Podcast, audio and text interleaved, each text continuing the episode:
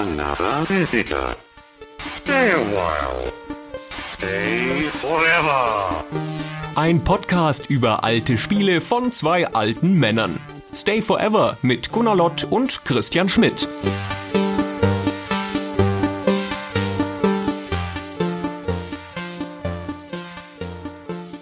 Hallo Boris, willkommen bei A Stay Forever. Hallo Gunnar, schön dich zu hören. Hallo auch von mir. Hallo Christian. Da sind wir wieder, kaum fünf Jahre nach dem letzten Podcast zum Thema Xbox haben wir dich wieder in unseren Cast eingeladen und diesmal mit der Nachfolgekonsole. Wir wollen über die 360 reden. Sagst du in deinem Kopf 360 oder sagst du 360? Immer 360. Da muss ich aktiv umschalten, seltsamerweise. Aber ich sage ja auch nicht Xbox, ich sage ja auch Xbox. Du auch, ne? Ja, ich schäme mich immer ein bisschen dafür, dass ich Xbox sage. Kommt mir vor wie so ein doofer Deutscher, der ja auch zu dieser Weltfirma EA sagt und so. Aber schön, dass du das auch machst. Aber da musst du umschalten in Calls mit Amerikanern, oder? Ja, das ergibt sich aber automatisch aus so einem Sprachfluss. Wenn ich irgendwie Englisch rede, dann falle ich da rein und dann sage ich wahrscheinlich auch Xbox. Aber normalerweise Xbox und Xbox 360, genau. Jo. Aber damit wären wir auch schon bei dem, mit dem ich gerne anfangen wollte. Wieso heißt denn die Xbox 360 überhaupt 360? Also, Legende Nummer eins das Ding kam ja raus nach der PS2 und vor der PS3. Und es war ganz klar, das kann nicht Xbox 2 heißen, wenn ein Jahr später schon die PS3 kommt. Das ist psychologisch völlig falsch. Das geht so gar nicht. Also war Xbox 2 so wie bei PlayStation 2 schon vorneweg draußen. Und dann hat 360 natürlich so, ah, da klingt dann auch die 3 mit, wie es bei der PlayStation sein wird. Legendenbildung Nummer zwei oder sowas, also 360 wegen 360 Grad und zwar jetzt nicht wegen Kreisen, die tauchen dann zwar im Marketing auf, wenn man sich das ganze Marketingmaterial aus dem ersten Jahr anguckt, es ist alles mit Kreisen, was sich aus der 360 ergibt, aber damit war ein 360 gemeint, das ist beim Snowboarden oder beim Skaten oder sowas, wenn man sich einmal um die eigene Achse dreht, ein 360. Also es hat so eine gewisse Eleganz und passte dazu und dann klang es einfach cool. Wir hatten, glaube ich, schon mal drüber geredet. Wer noch mal guckt in die uralten Nvidia-Grafikkarten. Nvidia hatte ja diesen Trick drauf, die ersten Chips alle so zu nennen. War das Nvidia? Ich glaube, es war Nvidia. Wie Porsches. Also die hatten einen 911 Grafikchip und einen 928 und so weiter weil die Zahlen sind so nicht copyrightbar und damit wollten sie so sich dieses Gefühl von Geschwindigkeit und Tempo geben. Und entsprechend auch diese dreistellige Zahlenkonnotation war dann in der Gaming-Branche dadurch auch ganz gut gesetzt. Und deswegen klappte auch 360, hatte aber den Vorteil, dass es kein Auto gab, das so hieß. Wahrscheinlich, weil man da Angst hatte, es würde sich überschlagen oder so. ja, und so kam das. Das war ein echter Marketingname. Er hat keine tiefere Bedeutung in dem Sinne. Aber eins war immer klar, zwei kann das Ding auf gar keinen Fall heißen. Und jetzt haben wir schon für teuer Geld den Namen Xbox aufgebaut, also muss Xbox irgendwie drin vorkommen. Ich habe ja lange damit gerechnet, dass die Xbox Next heißen würde. Das erschien mir auch irgendwie logisch. Jetzt nicht so der ganz schillernde Name, aber ich dachte mir schon, das mit der 2 war schon irgendwie klar, aber so Next und vorher ja auch der Codename Xenon, dass sie da nochmal ein X drin haben. Man steht ja auf X, wenn man Xbox macht. Aber Mai. Wobei der erste Codename war ja Trinity von der Xbox. Und zwar tatsächlich, weil der entsprechende Entwickler, ich weiß nicht mehr, wer es war, Codename Trinity wegen Trinity, dem Gegenstück von Neo in Matrix.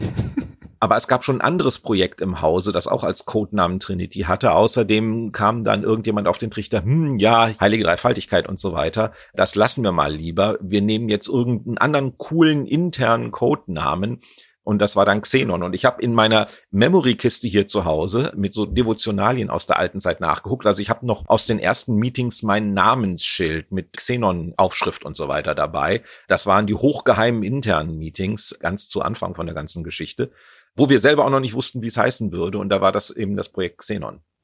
Edelgas. Weißt du noch, was dein erster Kontakt mit der Xbox 360 war? Wann das erste Mal dieses Projekt dir bekannt wurde? Als Projekt wir arbeiten an was Neuem. Ich würde mal sagen, so zwei Jahre vorher oder sowas war schon relativ klar. Da kommt natürlich was jetzt ohne Zeitplan oder sowas.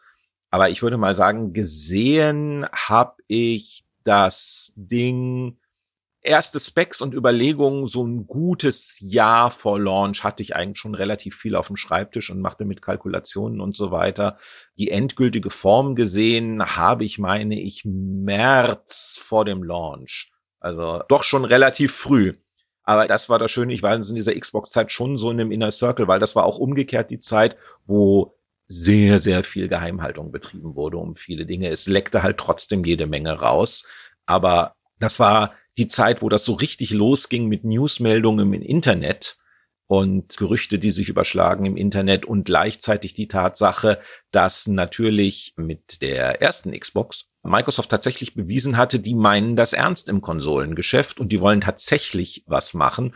Und dementsprechend war natürlich auch die ganze Geheimhaltungskiste ganz wichtig, damit Sony beispielsweise nicht alles schon von vornherein weiß, was wir davor haben. Entschuldigung, wenn ich ab und zu in das Wir verfalle. Ich arbeite immer noch für Microsoft. Ja, da müssen wir kurz mal reingehen, weil es mag ja sein, dass nicht jeder von den Leuten, die uns zuhört, weiß, wer du eigentlich bist. Und wenn du sagst, du gehörtest damals gerade zum Inner Circle, dann drängt sich die Frage ja doppelt auf. Was hat dich dazu qualifiziert? Was war eigentlich deine Rolle damals?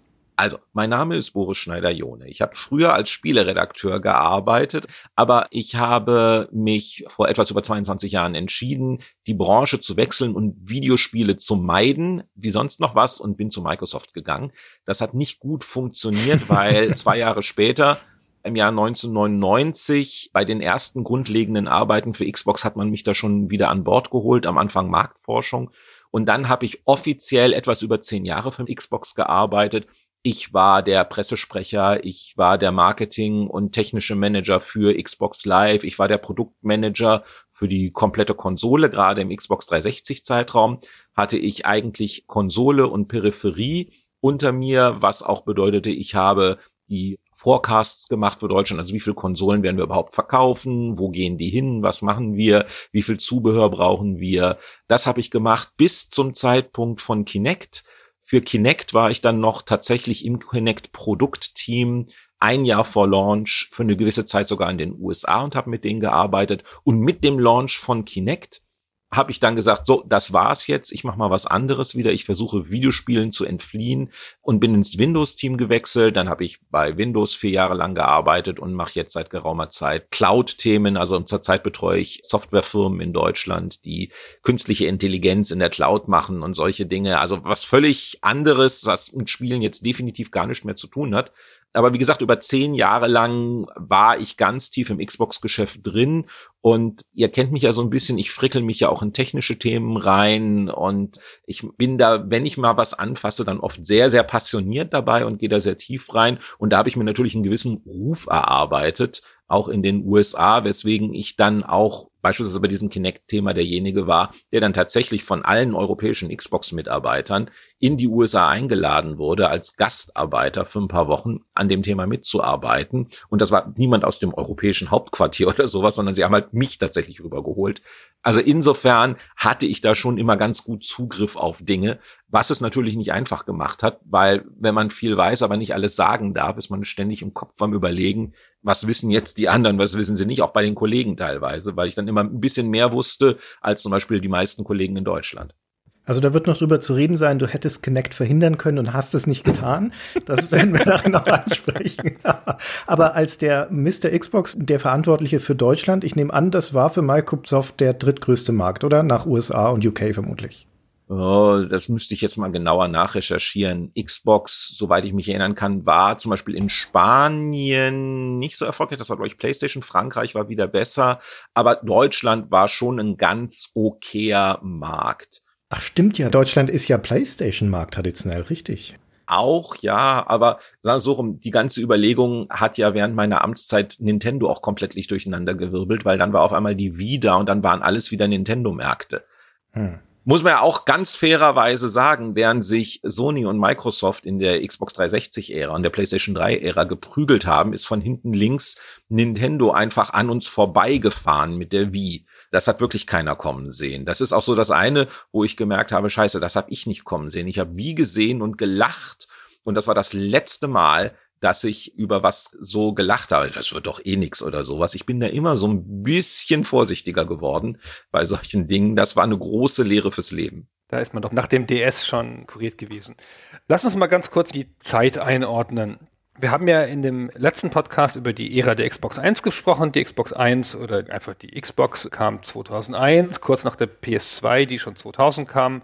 Die PS2 war die erfolgreichste Konsole ihrer Zeit. Super erfolgreich, sehr viel erfolgreicher als die Xbox auch, aber die Xbox hat sich tapfer gehalten und hat gezeigt, dass Microsoft da mitmachen wollte in dem Markt, hat sich besser verkauft als der GameCube, der dann auch noch kam kurz danach. Und dann hatte aber Microsoft offenbar den Wunsch, so sah es zumindest von außen aus, diesen spezifischen Konsolenzyklus, man spricht ja immer von Zyklen, ne, solange die Lebensdauer einer Konsole ist oder einer Konsolengeneration ist, diesen spezifischen Konsolenzyklus nicht ganz so lang werden zu lassen. Weil man lag halt weit zurück gegen die PlayStation 2 und man hatte jetzt viel gelernt aus den ersten Sachen. Und ich hatte den Eindruck, jetzt muss die nächste Konsole ein bisschen schneller kommen und die 360 kam ja dann auch vor der PS3 nämlich Ende 2005. So, und du hast jetzt gesagt, du hast das schon im halben Jahr vorher, hattest dann Sachen auf dem Schreibtisch, wurde schon drüber geredet, aber du hast ja schon lange vorher was gemacht. Also was war zu der Zeit genau deine Rolle? Womit hast du angefangen da und wie hat sich das Projekt innerhalb von Microsoft entwickelt? Als Xbox 360 kam oder in der ganzen Vorbereitungsphase war ich intern der Produktmanager dafür in Deutschland, was bedeutete, ich hatte dann wirklich von Anfang an diese komplette Planung, was kommt wie, also wie viel Controller brauchen wir, wie viel Konsolen können wir ausliefern, was wird das alles kosten, mit welchen Händlern arbeiten wir, aber auch so Dinge wie beispielsweise die ganze technische Infrastruktur sicherzustellen, dass Xbox Live weiterläuft, oder aber so intelligente Dinge wie die komplette Packung gegenlesen und die Manuals gegenlesen, dass da keine Druckfehler drin sind, dass rechtlich alles in Ordnung ist, was auf der Packung draufsteht. Was halt so ein Produktmanager so alles tut, der nichts selber entwickelt, aber dafür zuständig ist, dass in einem Markt das Ding dann auch tatsächlich verkauft werden kann. Große Anzahl von Dingen und das ist bei Hardware nochmal eine ganz andere Nummer als bei Software, weil bei Software drückt man irgendwo auf den Knopf und kann noch mehr Spiele replizieren und heutzutage ist eh alles Download. Aber Hardware musst du ein Dreivierteljahr vorher planen, was du brauchst, wie viel du verkaufst, in welcher Zusammenstellung das angeboten werden wird. Und wenn du da total schief liegst, hast du im besten Fall drei Monate, normalerweise sechs Monate Zeit, deinen Fehler zu korrigieren. So lang dauert das, weil du kannst nicht mal eben auf den Knopf drücken und es sind mehr Konsolen da. Das Nummer eins Thema ist das Thema der Mangelverwaltung, weil Xbox 360 war wirklich über viele Jahre hinweg sehr erfolgreich und hatte manchmal etwas weniger Konsolen im Markt, als man hätte verkaufen können. Und das war so ein konstantes Thema, zumindest über die ersten drei Jahre hinweg, das mich auch sehr begleitet hat. Beantwortet das deine Frage? Ja, ein bisschen. Ich habe da noch eine Anschlussfrage. Hast du das in Teilen schon bei der Xbox 1 gemacht? Oder woher konntest du das? Du bist ja so ein Generalist. Das kam ja so ein bisschen raus aus deiner Selbstbeschreibung. Und das heißt natürlich, dass du dann immer versuchst, wenn du dich auf ein Thema einfuchst, auch zum Spezialisten zu werden. Aber hast du das schon mal gemacht? So Bedarfsplanung für eine Konsole? Zeitweise im letzten Jahr von Xbox habe ich es gemacht, aber im zweiten Jahr von der Xbox hatte ich mir im Wesentlichen um Xbox Live gekümmert und hatte auch ein bisschen was mit Spielen noch zu tun oder sowas. Also richtig eingestiegen bin ich da bei Xbox 360 tatsächlich in das ganze Thema. Aber ja, da muss man halt schnell lernen. Aber ich hatte oft das Gefühl, ich wusste, obwohl ich wenig wusste, noch mehr als die Kollegen in dieser ganzen Geschichte. Und es gab immer sehr interessante Diskussionen in all den Jahren über bestimmte Sachen. Und aus Gründen, der ich arbeite immer noch bei Microsoft und würde das gerne morgen auch noch tun, kann ich jetzt nicht alle Geschichten aus dieser Zeit erzählen. Aber ich habe halt schon den einen oder anderen Told You So Moment gehabt im Leben. So ist nicht. Gunnar hatte ja gerade noch diese strategische Perspektive angeschnitten. Also die erste Xbox ist genau vier Jahre im Markt, bis der Nachfolger kommt. Kurze Zeit für so eine Konsole und nachdem die Produktentwicklung ja auch ein bisschen dauert, würde ich mal annehmen, dass die Entscheidung, eine Nachfolgerkonsole zu starten, ziemlich kurz nach dem Launch der ersten Xbox schon getroffen worden sein muss. Im ersten oder zweiten Jahr, würde ich sagen. Kannst du uns helfen, das einzuschätzen? Die Entscheidung einer Nachfolgekonsole ist mit dem Start der ersten Konsole überhaupt getroffen worden, weil es war glasklar, dies ist ein Geschäft, in das man nicht reingeht mit einer Konsole. Wir wollen hier einen Markt aufbauen. Also mit dem 2001 Launch von Xbox war klar, es wird einen Nachfolger geben, außer wir haben hier einen totalen Crash und Burn und müssen mit eingezogenem Schwanz vom Markt wieder verschwinden. Also insofern zu sagen, wann ist denn die Entscheidung für einen Nachfolger getroffen worden, muss man sagen, es gab sowas wie ein 10, 15 Jahresplan. Und da war klar, irgendwann kommt man eine zweite Konsole.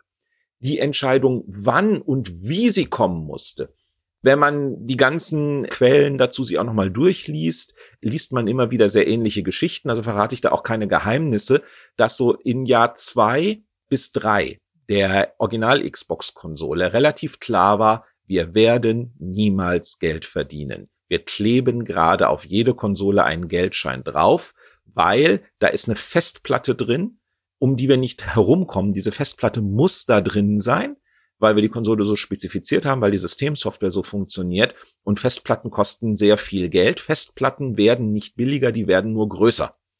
Es gab so einen Punkt, wo in Xbox-Konsolen 20 Gigabyte Festplatten drin waren, die per Firmware auf 8 Gigabyte runtergepatcht waren, weil Seagate keine 8 Gigabyte Platten mehr baute. Die hatten nur noch 20er Hardware und da musste dann die Firmware angepasst werden, dass halt 12 einfach verschwanden sozusagen, logisch, von der Platte. Aber die haben uns ja nicht die 20er billiger verkauft, weil das ist Mechanik. Das widerspricht aber dem klassischen Konsolenmodell, das man bis dahin von jeder Konsole kannte. Die Kosten sinken massiv mit jeder Hardware-Revision, die du baust und das Ding wird preiswerter und preiswerter.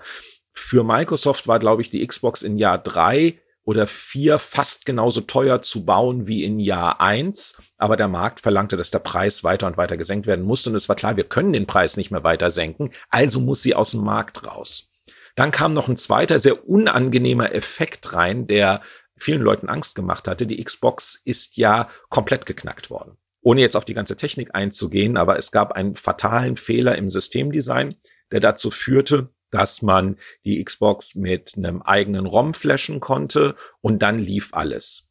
Und konnte man sämtliche Spiele kopieren und auch Emulatoren drauf tun und so weiter. Aber das ganze System lag total offen da auf eine Art und Weise, die das Modifizieren der Konsolen auch relativ einfach machte, was es für Spieler sehr beliebt machte. Gunnar hatte im letzten Podcast auch erwähnt, die große Emulationsbox, wo man alles drauf laufen lassen konnte.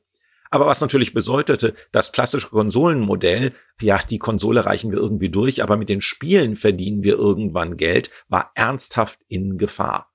Also auch weil einfach das Sicherheitssystem von Xbox komplett ausgehebelt war, war auch klar, Nachfolger müsste relativ schnell kommen. Und dann Xbox Live funktionierte.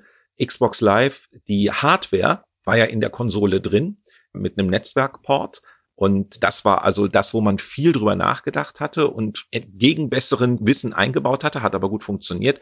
Aber dann kam auf einmal die Konsole in kleine Probleme, weil es war zu wenig Platz für das Betriebssystem da und viele gute Ideen, die man hatte, konnte man nicht machen, weil wenn ein Spiel lief, hatte es die komplette Konsole unter sich. Es gab nicht das, was wir heute alles kennen mit Hypervisor-Kernels und so weiter, dass man so Dinge wie ein Online-Chat spielübergreifend hätte laufen lassen können. Die Systemsoftware war viel zu eingeschränkt, als dass man den Online-Dienst hätte ausbauen können. Und der funktionierte richtig gut. Xbox Live übertraf alle Erwartungen. Und das waren so die ganzen Faktoren, die sagte, wir müssen beschleunigen.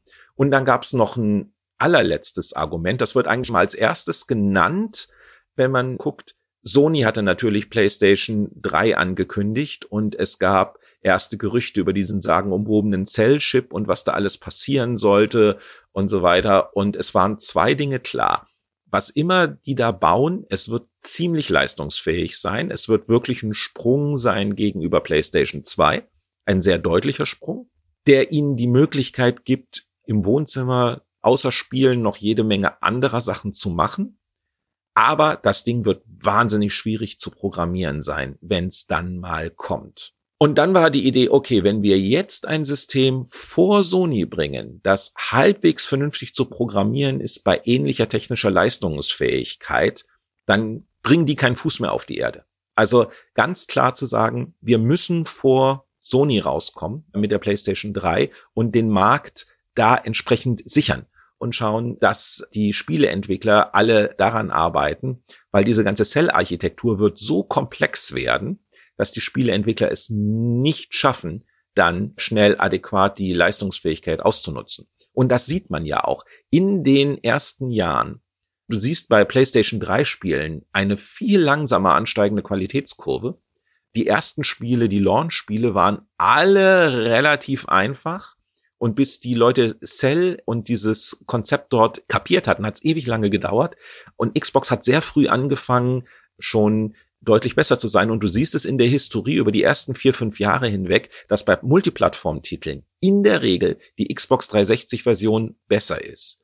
Manchmal ist es einfach nur besseres Multiplayer, aber du hast so viele Titel, wo du, wenn du beide nebeneinander legst, tatsächlich sagen kannst, die Xbox 360-Version ruckelt weniger oder hat ein paar schönere Texturen oder sowas. Das liegt daran, dass der Speicher anders aufgebaut ist auf der 360. Da können wir auch noch drüber reden. Speicher ist eine interessante Geschichte.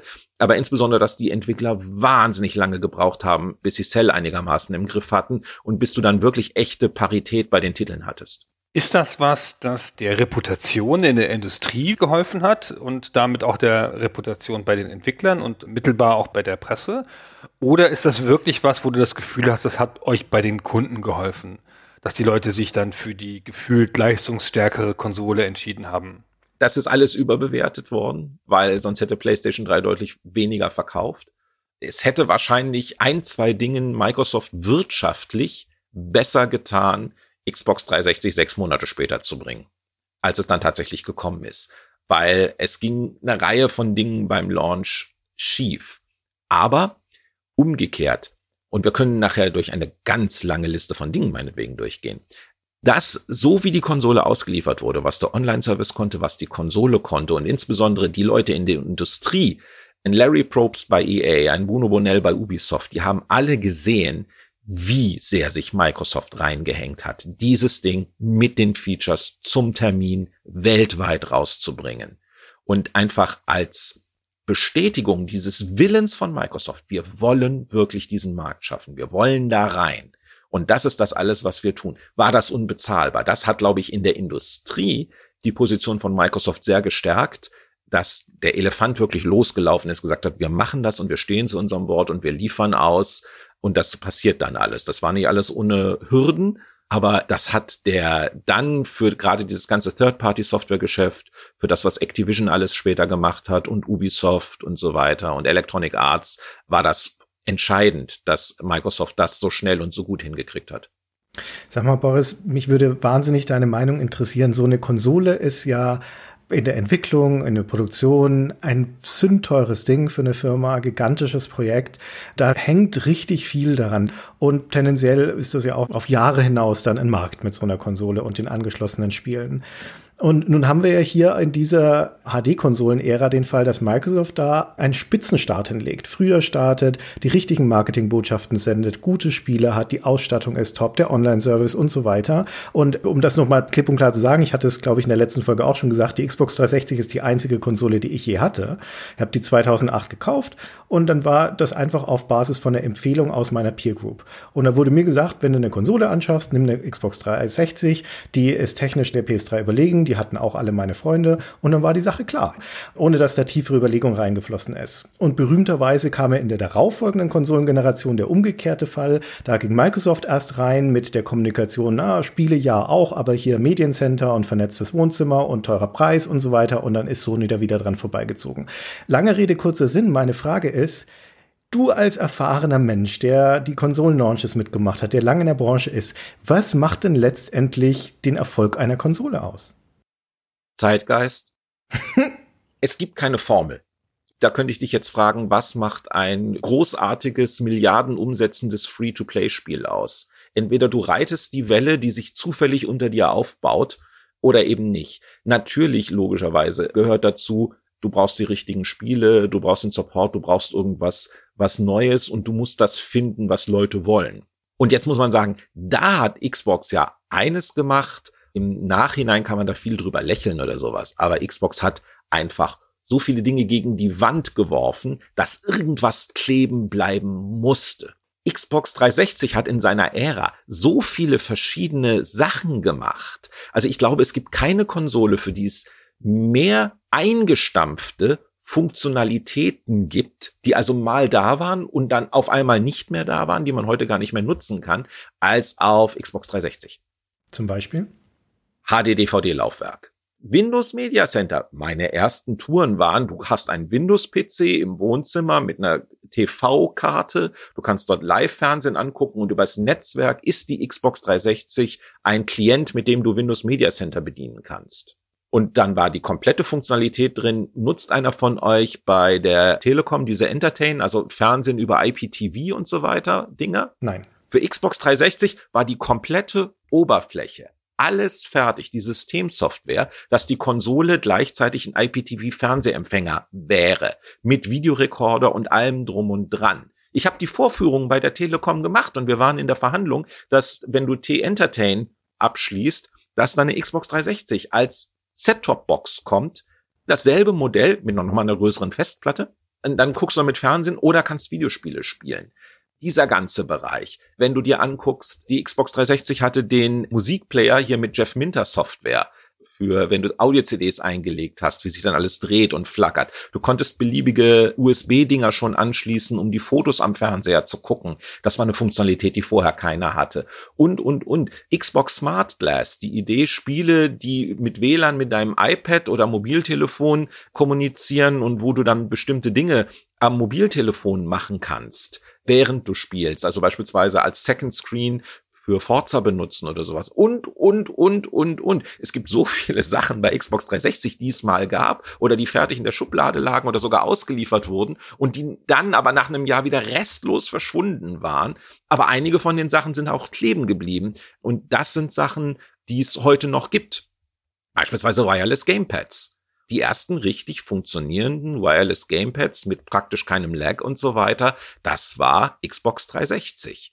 Und das ist ein Standard, der bis heute hält. Also viele Leute, die so Emulationsboxen und so weiter betreiben, die kaufen sich immer noch so einen China-Nachbau von einem Wireless-Empfänger für USB und nehmen Xbox 360 Pads, weil das ist definitiv die beste Lösung, wenn du so einen Raspberry oder sowas mit einem Wireless Controller steuern willst. Mach es nicht mit Bluetooth, du wirst nicht glücklich.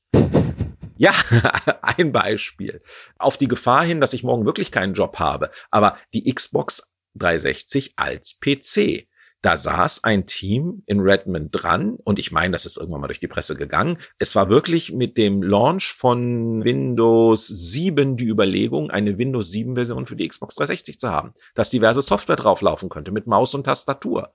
Das ist am Schluss an Speed-Problemen gescheitert, weil das RAM dann nicht reichte auf der Xbox 360, um das zu machen. Also es lief nie vernünftig. Aber das war ein real existierendes Projekt. Das war geplant, das zu bauen, als Beispiel. Also dementsprechend, die haben wirklich viel probiert. Was hängen geblieben ist, ist glücklicherweise die Spiele und der Online-Dienst die dann richtig gut waren. Von diesem ganzen Multimedia-Krempel redet ja heute keiner mehr, den Xbox versucht hat.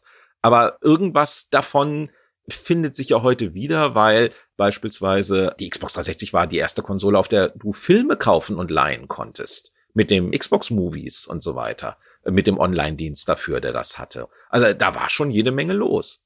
Also was mein Gefühl war mit der Xbox war, dass das eine Konsole war, wo richtig Wind gemacht wurde, um die Software zu optimieren. Ja, da wurde viel gemacht. Ich fand das Tapped Interface, diese mit den Blades, das fand ich sensationell und auch weit überlegen dem, was Sony hatte damals.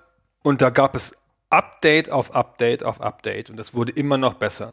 Und ich glaube, solche Sachen machen es auch aus, neben den Spielen und so einem gewissen Zeitgeist und so. Ich habe mich mit der Konsole einfach sehr wohl gefühlt. Ich habe mich in der Konsole gut ausgekannt. Das Interface hat gar keine Hindernisse meiner Nutzung entgegengesetzt, ganz anders als bei der PS3 damals oder auch bei der Xbox One. Das sind beides Konsolen auf ihre spezifische Art, die der Nutzung Sachen entgegensetzen mit umständlichen Interfaces und die 360 war total smooth. Und da hatte man auch das Gefühl, hier ist ein Softwarekonzern am Werke, der seine ganze Überlegenheit der internen Entwicklerteams ausspielt. Ich habe ja so ein bisschen die Situation, dass ich nicht wahnsinnig viel vergleichen kann, wie andere Konsolen sind. Ich habe an anderen gespielt, so immer mal wieder einzelne Nutzungen, aber richtig besessen habe ich nur diese eine.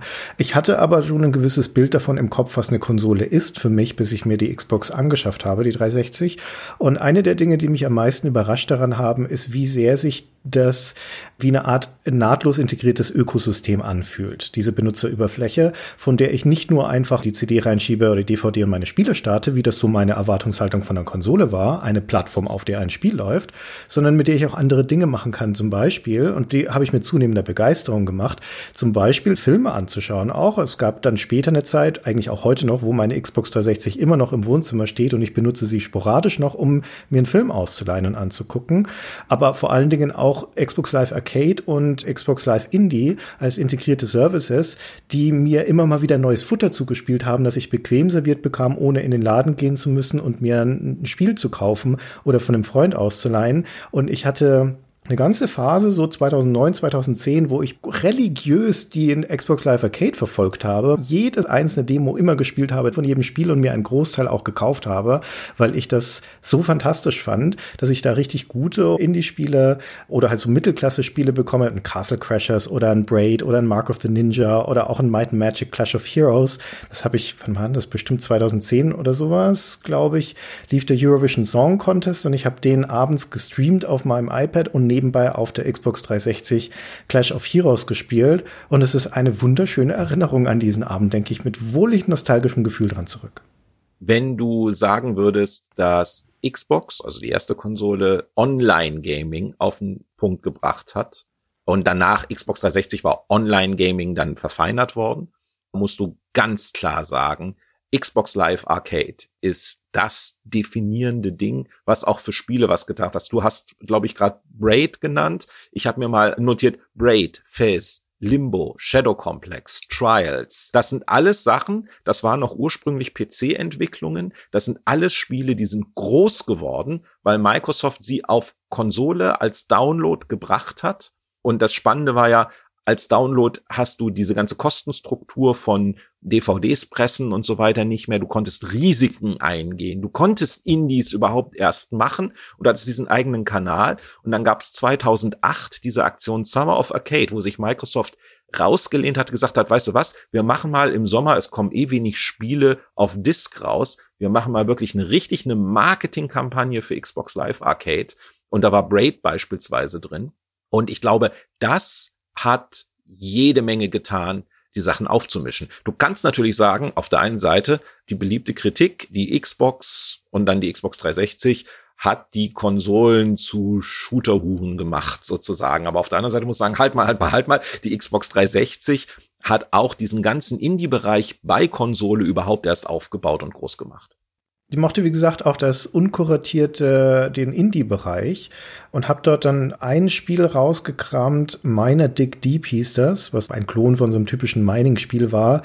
Das habe ich geliebt. Das habe ich so viel gespielt. Also allein deswegen bin ich diesem Indie-Bereich schon dankbar. Es gab ja dann eine Zeit lang, ich erinnere mich nicht mehr ganz, aber es gab doch dann immer zwei Spiele die Woche, oder nicht? Bei Arcade, es ging mal irgendwann auf zwei Spiele die Woche hoch was ich für sehr viel empfand. Also ein Spiel die Woche fand ich perfekt eigentlich, aber es war halt so erfolgreich, es kam immer mehr. Und das Schöne war ja auch damals, das ist ja heute dann auch wieder anders, war ja bei Xbox 360 eine Grundvoraussetzung, der Demo-Version. Du hattest einen Download, den konntest du spielen bis zum gewissen Punkt und dann hast du erst Geld eingeworfen, beziehungsweise in dem Fall nicht Geld, sondern die Points. Damals war das noch dieses massiv unfaire System, dass du erst Points im Laden kaufen musstest und freirubbeln und eingeben und dann konntest du die Spiele kaufen und es blieben immer Points übrig. Also du hast immer mehr Geld ausgegeben, als du eigentlich ausgeben wolltest. Aber umgekehrt konntest du jedes Spiel auf Live Arcade ausprobieren vorher. Stimmt, ich fand das ganz gut mit zwei Spielen die Woche. Ich finde auch, dass das ein idealer, ob es jetzt eins oder zwei oder drei, aber ich fand auch zwei gerade gut, 100 Spiele im Jahr.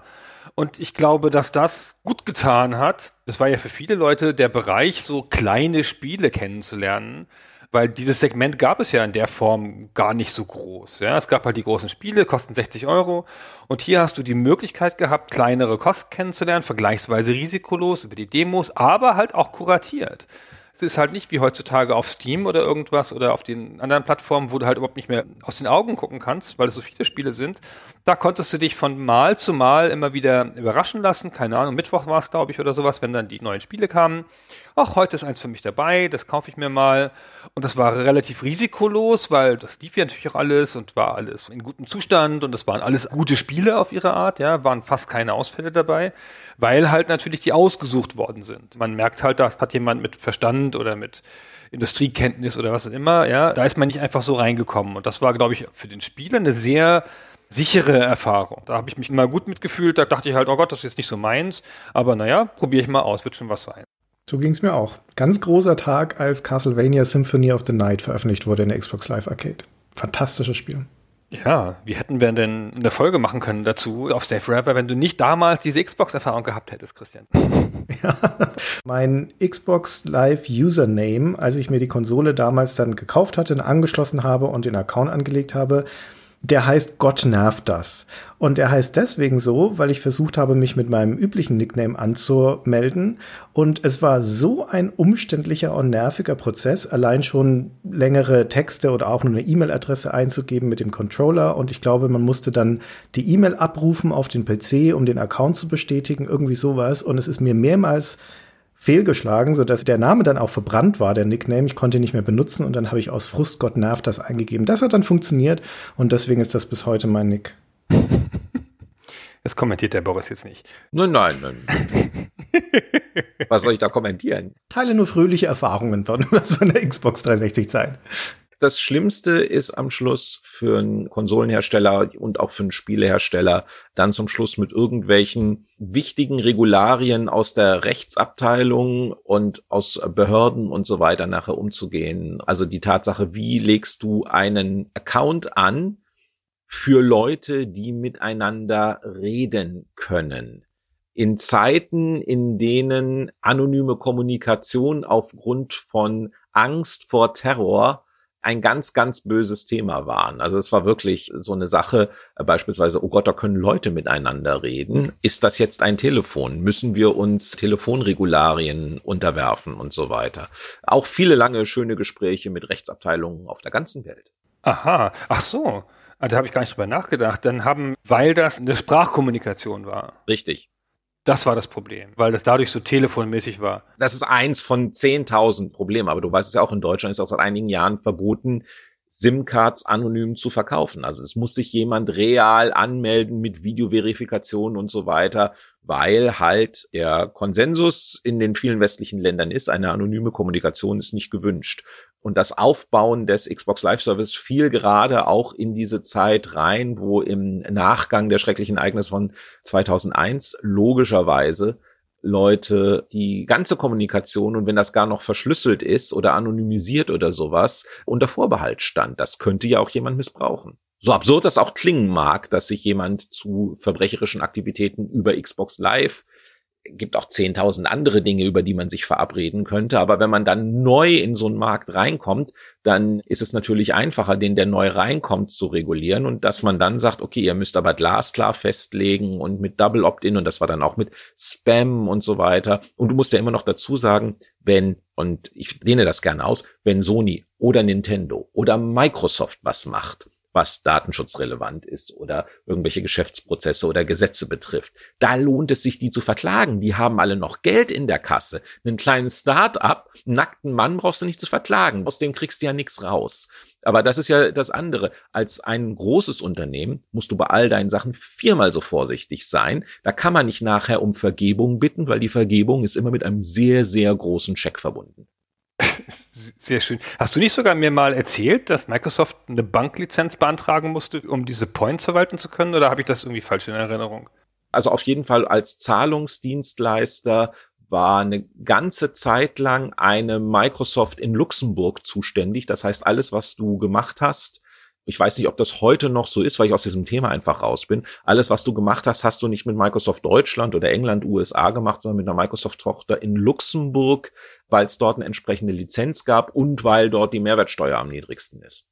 Aha, na gut. So, da sind wir ganz schön rumgesprungen in der Geschichte. Lass uns noch mal ganz kurz zurückkommen auf die Xbox selber, so wie sie dann 2005 im Laden stand oder Ende 2005. Lass uns noch ein bisschen drüber sprechen, wie die so zustande kam, also mit den Specs im weitesten Sinne, aber auch mit dem Design. Ich erinnere mich, dass das Design damals mutig auf mich wirkte. So ein bisschen abgerundet, Kulani kam da in den Sinn. Wie kam es dazu? War das jetzt ein reines getestetes Ding oder gab es da eine kreative Vision dazu? Ja, es gab die Idee, es solle cool aussehen und definitiv anders als das vorherige Gerät das Christian mal als die hässlichste Konsole aller Zeiten bezeichnet hat. Und Stimmt nicht ohne Grund.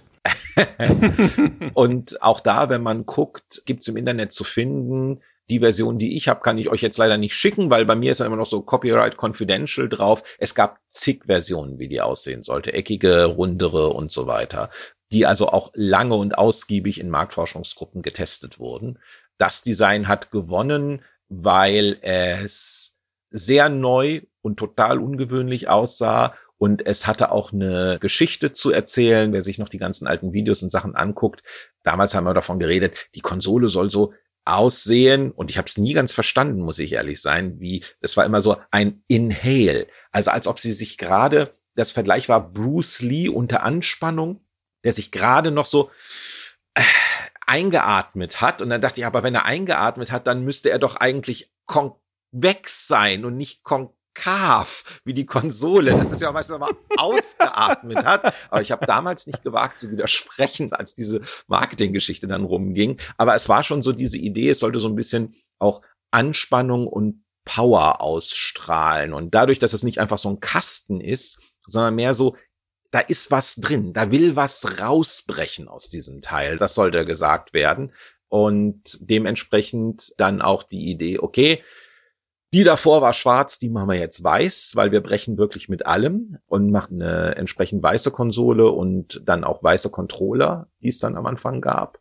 Und das ist auf jeden Fall was Eigenständiges war, ist klar. Und interessant ist ja, es gab ja drei externe Revisionen. Es gab dann die Xbox 360, diese Slim-Version, diese S-Version. Die hatte immer noch so eine leichte Konkavkiste, aber da war das nicht mehr rund, sondern war eckig. Und dann gab es zum Schluss diese Super Slim E-Version oder wie immer sie heißt, die habe ich nie besessen und die ist einfach ein schwarzer rechteckiger Kasten, die dann fast schon in die Richtung der One geht. Aber diese Designsprache ist halt auch irgendwann mal aufgegeben worden nach dem Motto, wie blöd waren wir eigentlich? Das rund zu machen. Wie blöd waren wir eigentlich? Ganz kurz Personalisierung, dazu habe ich zwei Geschichten. Wir hatten in der ursprünglichen Xbox 360 ja diese Faceplates. Man konnte die Vorderfront abnehmen und gegen eine andere tauschen. Dieses Personalisieren, das kam aus der Handywelt. Da gab es Handys, wo man Schalen austauschen konnte. Inzwischen sind das halt alles diese Schutzdinger und so weiter. Das lebt weiter, dass man Technik gerne personalisiert und da war es immer so die Idee, das wird ein großartiges Geschäft mit diesen Frontplates, die man da austauschen konnte. Und das andere war, wir hatten ja diverse Special Editions und auch so Einzeldinger machen wollen. Und es war auch üblich schon damals, auch schon für PlayStation 1 gab es das schon, mit Folien seine Konsole selber zu branden und zu bekleben. Und alle haben geflucht, weil natürlich die Xbox 360 keinen realen rechten Winkel irgendwo hatte, weil das alles angeschrägt war und da blasenfrei eine Folie drauf zu kriegen an den Seiten, das war mörderisch und das hat nie richtig gut funktioniert. Also ich muss sagen, Microsoft hat es dann zumindest geschafft, auf die hässlichste Konsole aller Zeiten die hübscheste Konsole aller Zeiten folgen zu lassen, denn ich mag das Design der Xbox 360 sehr, sehr gerne. Sie steht, wie gesagt, immer noch bei mir im Wohnzimmer, obwohl ich sie ganz selten benutze, aber ich habe sie auch lieb gewonnen, weil sie so schick aussieht. Das ursprüngliche Modell, das mit dem konkaven Kurven. Erstens ist es was sehr ungewöhnlich, auch in der Kombination mit Weiß für einen elektronischen Gegenstand. Also bricht schon wirklich sehr deutlich mit der Form und Designsprache nicht nur von Konsolen, sondern auch von anderen elektronischen Gegenständen wie einem Videorekorder oder einer Stereoanlage oder sowas. Und es ist ja auch dieses X angedeutet in dieser Formensprache, ne? aber so eine konkave Form ist etwas, was du sehr selten im Haushalt hast. Es sind nicht viele Gegenstände. Ne? Das meiste ist eher konvex, es ist nach außen gewölbt und auch das lässt es herausstechen.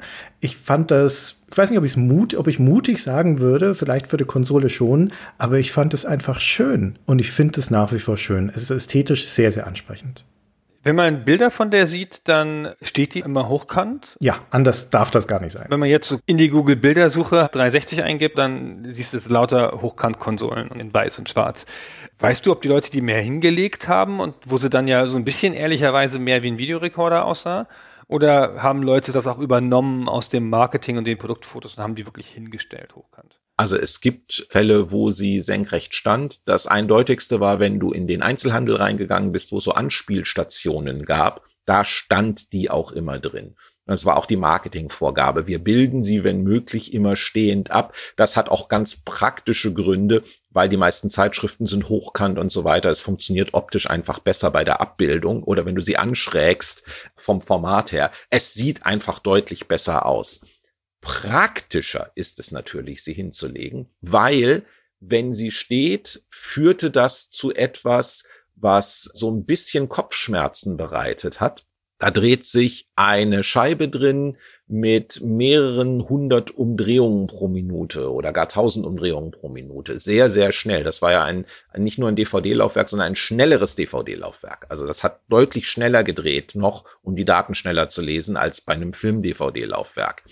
Wer sich jetzt nur ein bisschen mit Physik auskennt und Drehmoment und so weiter weiß, und dann ist die Scheibe auch noch am oberen Ende des Ganzen. Das heißt, wenn du das anstößt von der Seite und die Konsole ein bisschen hin und her wackelt und da sich eine sehr schnell drehende Scheibe drin befindet, kann es sein, dass diese Scheibe irgendwo aneckt.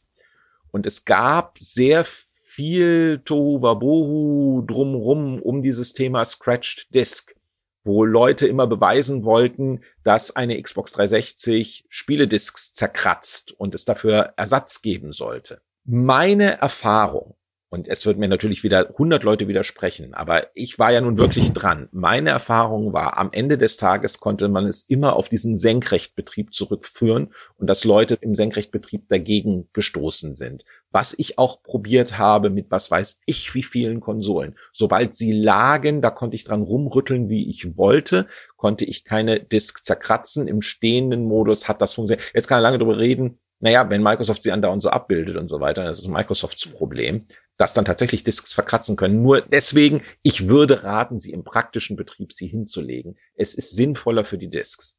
Also was man auf jeden Fall nicht machen sollte, und das sage ich aus eigener Erfahrung, weil wir das in der Games-Redaktion unabsichtlich ausprobiert haben, ist sie im laufenden Betrieb aus der stehenden in die liegende Position zu bringen oder umgekehrt. Das tut der DVD gar nicht gut. Es tut im Übrigen auch der Festplatte gar nicht so gut, aber da merkt man es meistens nicht, wegen Fehlermanagement und so weiter. Mit Festplatten sollte man das auch nicht machen. Auch da, da dreht sich eine Scheibe mit sehr hoher Geschwindigkeit. Da sind zwar Luftpolster dazwischen, beziehungsweise nicht Luftpolster, da ist ja Edelgas, was weiß ich. Also da ist es nicht ganz so schlimm, aber trotzdem, du kannst auch eine externe Festplatte, die du zu Hause hast, wenn du die töten willst, kein Problem. Im laufenden Betrieb werden Daten gelesen, werden einmal so im Handgelenk hin und her schütteln, dass sie sich um 90 Grad dreht, kriegst du sie kaputt. Ist überhaupt keine Sache. Also wenn wir gerade schon bei technischen Dingen, die kaputt gehen können, sind, Boris, bist du mental vorbereitet auf das Thema, das jetzt folgt? Ich habe überhaupt keine Ahnung, worüber du reden wirst.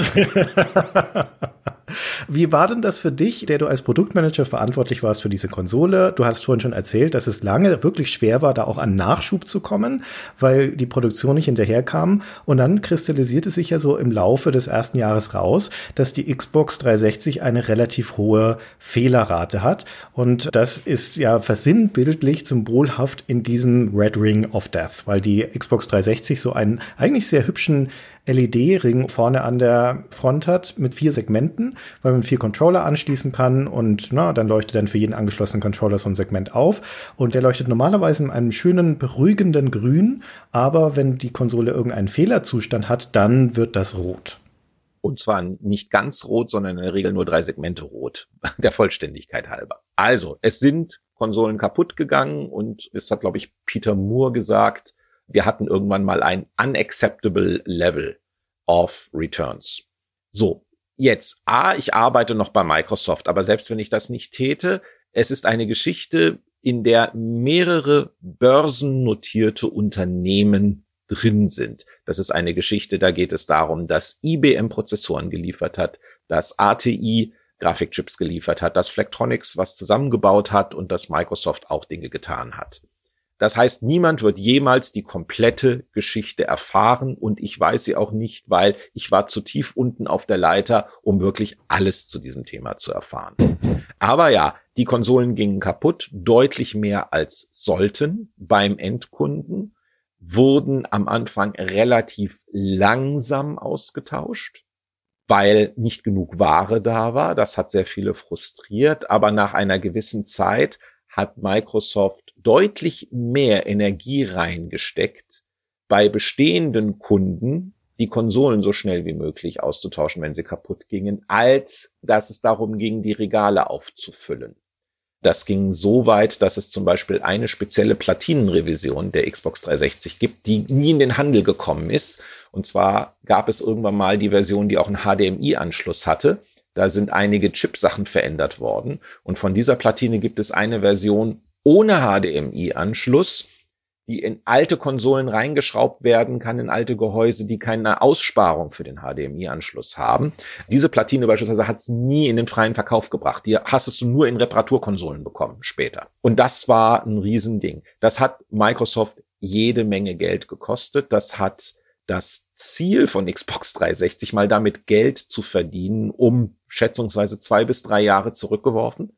Das hat wirklich der Firma Microsoft richtig wehgetan. Andere Konzerne hätten das wahrscheinlich gar nicht stemmen können. Da wäre es darauf hinausgelaufen, dass Leute auf kaputten Konsolen sitzen geblieben wären. Microsoft hat die Dinger ja auch über drei Jahre hinweg, also du hattest eine drei Jahre Garantie am Schluss, das auszutauschen. Je nachdem, wo du im Internet nachschaust, gibt es Leute, die sagen, das waren bis zu 20 Prozent der Konsolen, andere sagen, es waren bis zu 10 Prozent der Konsolen, die so kaputt gegangen sind.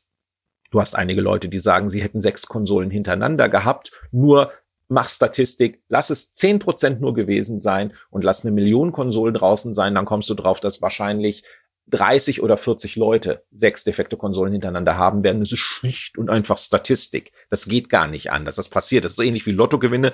Irgendwann gewinnt einer, der hat halt in dem Fall Glück oder Pech. Was war los? wenn man sich das im Internet anschaut, auch heute noch und so weiter, der generelle Konsensus ist folgendes, ist eine Verquickung von verschiedenen Dingen.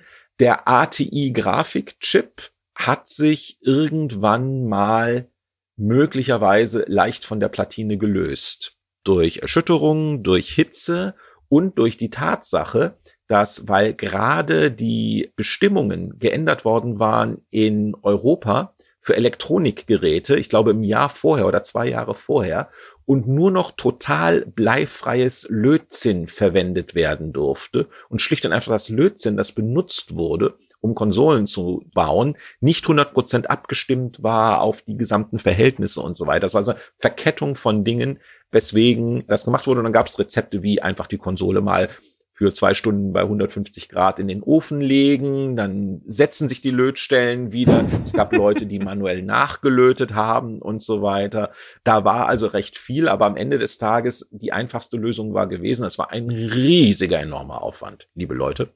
Du hattest eine Webseite, du gabst deine Seriennummer an, Microsoft hat dir einen Karton geschickt, du hast die Konsole in den Karton getan, du hast kein Porto gezahlt, du hast relativ schnell, ich erinnere mich, wir waren, glaube ich, irgendwann mal runter auf maximal zehn Tage, dass du deine Ersatzkonsole hattest, weil das war ja nicht alles in Deutschland, das musste ja alles innerhalb von Europa hin und her geschickt werden, diese ganze Geschichte. Und es wurde versucht, dass du deine Konsole mit deinen Daten auch wieder bekommen hast, wenn irgend möglich. Das war nicht immer möglich. Also es war wirklich ein schöner Aufwand, der da betrieben wurde, um das noch irgendwie zu retten. Und es ist ja gelungen. Wenn das noch schief gegangen wäre, ob es dann heute eine Xbox One gäbe, ich weiß es nicht, weil das hätte die 360 wirklich töten können, dieses ganze Drama. Und es hat wahnsinnig viel Geld gekostet. Hätte man es vermeiden können? Vielleicht, ich weiß es nicht. Es ist sicherlich dem geschuldet, dass Microsoft sehr schnell in den Markt rein wollte und vielleicht dann auf diesem Weg dorthin der, die eine oder andere Abkürzung gegangen wurde. Dafür hat dann Microsoft ziemlich teuer bezahlt. Aber sie haben auch bezahlt. Also das kannst du ja an der Xbox-Geschichte wirklich gut festmachen. Der falsche Preis in Europa beim Launch der ersten Xbox oder das Problem mit defekten Konsolen oder was auch immer, dass in der Regel Microsoft sich dann irgendwann hinstellt und sagt, okay, wir haben Mist gebaut und wir entschädigen die Kunden dafür. Das ist natürlich am Ende des Tages auch schon doof, aber deswegen hat mich die ganze Nummer immer so, das ist schief gelaufen, aber ich muss mich jetzt hier nicht verbiegen und das noch irgendwie super schön reden und Leute trösten, dass sie sich halt eine neue Konsole kaufen müssen oder sowas, sondern dass wirklich alles Mögliche getan war. Das ging dann ja so weit, es war ja mal eine Geschichte mit Stromkabeln, die ausgetauscht werden mussten. Und das war eine absurde Geschichte, weil nur unter einer langen Verkettung von absurden Umständen einmal bei jemandem eine Konsole abgefackelt ist. Und da gab es dann noch zwei oder drei Fälle, wo man dachte, das könnte auch daran gelegen haben. Und Microsoft war so in Panik, dass auch für mehrere Millionen Dollar und Euro Stromkabel zurückgerufen wurden und ausgetauscht wurden als Beispiel. Also das nahmen die dann schon ernst und das hat auch richtig wehgetan. Aber es hat sich ja gelohnt, weil in der Rückschau nimmt das Microsoft keiner mehr übel, dass es den Red of Death gab. Und das ist eine Konsole, die hat, glaube ich, einen Ruf wie Donnerhall auch über die Zeit erhalten und hat auch da die Basis gelegt für weitere Aktivitäten von Microsoft. Obwohl meine anekdotische Erfahrung mit dem Umfeld ist, dass keine 360 überlebt hat. Also außer der von Christian vielleicht, aber die wird ja auch nicht so häufig genutzt. Der geht's gut. Aber die ist auch ein späteres Modell. Ne? Ich habe die ja erst zweieinhalb Jahre nach dem Erscheinen gekauft. Wir hatten alle 2005er Konsolen und meine ist 2010 kaputt gegangen. Und das war die letzte. Und alle haben mich schon angeguckt wie ein Pferd, als ich gesagt habe, meine Xbox ist kaputt. Also so ein, ja, wie jetzt erst. und da waren Leute in meinem Bekanntenkreis, natürlich alle Heavy User und vielleicht auch statistisch nicht typisch, aber die hatten alle schon zwei, dreimal getauscht. Und ich habe sie erst nach sechs Jahren getauscht und dann war die Garantie natürlich vorbei. Dann hat sie mir netterweise die PR-Agentur umgetauscht. Man hat ja doch noch Privilegien als Redakteur. Aber bei uns waren die alle weg irgendwann. Naja, mei. Kann auch Zufall gewesen sein. Also ich bewege mich auf super dünnem Eis, aber ich hatte ein, zwei privilegierte Infos über die Nutzungsstatistiken von Xbox Live. Und unter anderem konnte ich sehen, mit wie vielen Konsolen ein Gamertag benutzt worden ist im Laufe seiner Zeit. Keine persönlichen Informationen. Ich konnte nicht sehen, wer hinter dem Gamertag stand oder so. Ich konnte nur sehen Gamertag und Konsolen beispielsweise. Daraus kann ich dir sagen, dass die beiden Grenzwerte, die du heute in der Presse findest, etwa mindestens zehn Prozent, maximal 20 Prozent, dass diese beiden Grenzwerte zumindest sehr vernünftig klingen. Mm, ja, es müsste realistisch sein. Schon Wahnsinn. Das frisst ja gigantisch Marge auf, wenn man die Hardware dafür nochmal erneuern muss. Ja, wobei tatsächlich ist es so, dass du bei Konsumerelektronik in der Regel eine Fehlerrate hast, also Geräte, die in den ersten Monaten als Garantiereparatur zurückgehen, je nachdem, was es ist, zwischen zwei und sechs Prozent. Genau, ja. Also die 360 ist gar nicht so überragend, total Zehnerpotenzenmäßig mehr kaputt gegangen als andere Geräte. Da hattest du auch einen der ersten großen Internet-Schneeballeffekte. Das sah deswegen noch größer aus. Ich will es jetzt nicht kleinreden. Wenn es zehn Prozent gewesen sind, dann waren das definitiv fünf Prozent mehr, also mehr als doppelt so hoch, als es normalerweise hätte sein dürfen für ein Konsumerelektronikgerät. Das fünf Prozent ist oberer Anschlag oder sowas, ja. Aber wenn du mal mit jemandem redest bei einem Mediamarkt oder sonst wo, was zurückgeht, wieder als defekt oder sowas, keiner geht unter zwei Prozent raus heutzutage. Immer noch. Insgesamt als Garantiefall. Deswegen, aber es war zu hoch. Das ja. Aber dann war da dieses Internet und alle haben sich drauf gestürzt und darüber geredet und dadurch sah es immer größer aus, als es ist. Okay, wir reden über die Ausfallrate innerhalb der Garantiezeit. Ne? Also nach Gunners Erzählung würde ich jetzt ableiten, dass die Xbox insbesondere dieser ersten Generation dann auch schlichtweg eine verkürzte Lebensdauer hatte als Elektronikgerät, weil du sicherlich der Dunkelziffer von Leuten hast, die es überhaupt nicht umgetauscht haben, die halt damit gelebt haben, dass ihre Konsole kaputt ist. Ähm, oder auch eine gute Zahl von Leuten vermutlich, wo die Konsole erst nach der Garantiezeit kaputt gegangen ist. Ja, kann natürlich immer sein. Ich glaube, dass ein Teil davon ist das Internet, wie Boris schon sagt, und natürlich auch, dass die Konsolen alle auf die gleiche Art kaputt gegangen sind. Ja, natürlich gehen auch von den hochgelobten Apple-Geräten, ja, mein MacBook ist auch jede neue Generation mindestens einmal kaputt, aber die gehen auf so interessante Arten kaputt. Mal der Monitor nicht, mal die Tastatur hin, mal geht die USB-Buchse nicht mehr, mal explodiert es einfach, ja, aber das ist halt immer was anderes und hat man das Gefühl, ah, das habe ich vielleicht selber irgendwie ausgelöst. Und durch diese sehr ikonische Form, dieses Red Ring of Death mit der, was war das, Fehler 74 oder sowas, da wusste dann halt auch jeder, das ist der Fehler, an dem Microsoft schuld ist. ja, da, da können wir nichts für. Das ist der Fehler, der kommen muss. Da haben wir schon drauf gewartet. Und dadurch ist dann natürlich auch so ein bisschen so ein Hype entstanden. Ja, alle hatten diese Fotos, jeder hat's gesagt, achte drauf, achte drauf, der kommt bei dir auch. Ist schon auch ein Internetphänomen. Denke ich schon auch. Das ist gut membar dadurch, dass die Xbox in dem Fall dann leider dieses sehr plakative Design-Element mit diesem LED-Ring hat, der eigentlich super schön ist, aber da schreit dir die Konsole dann auch noch entgegen, hey, ich bin jetzt tot, fotografiere mich und stellt ins Internet.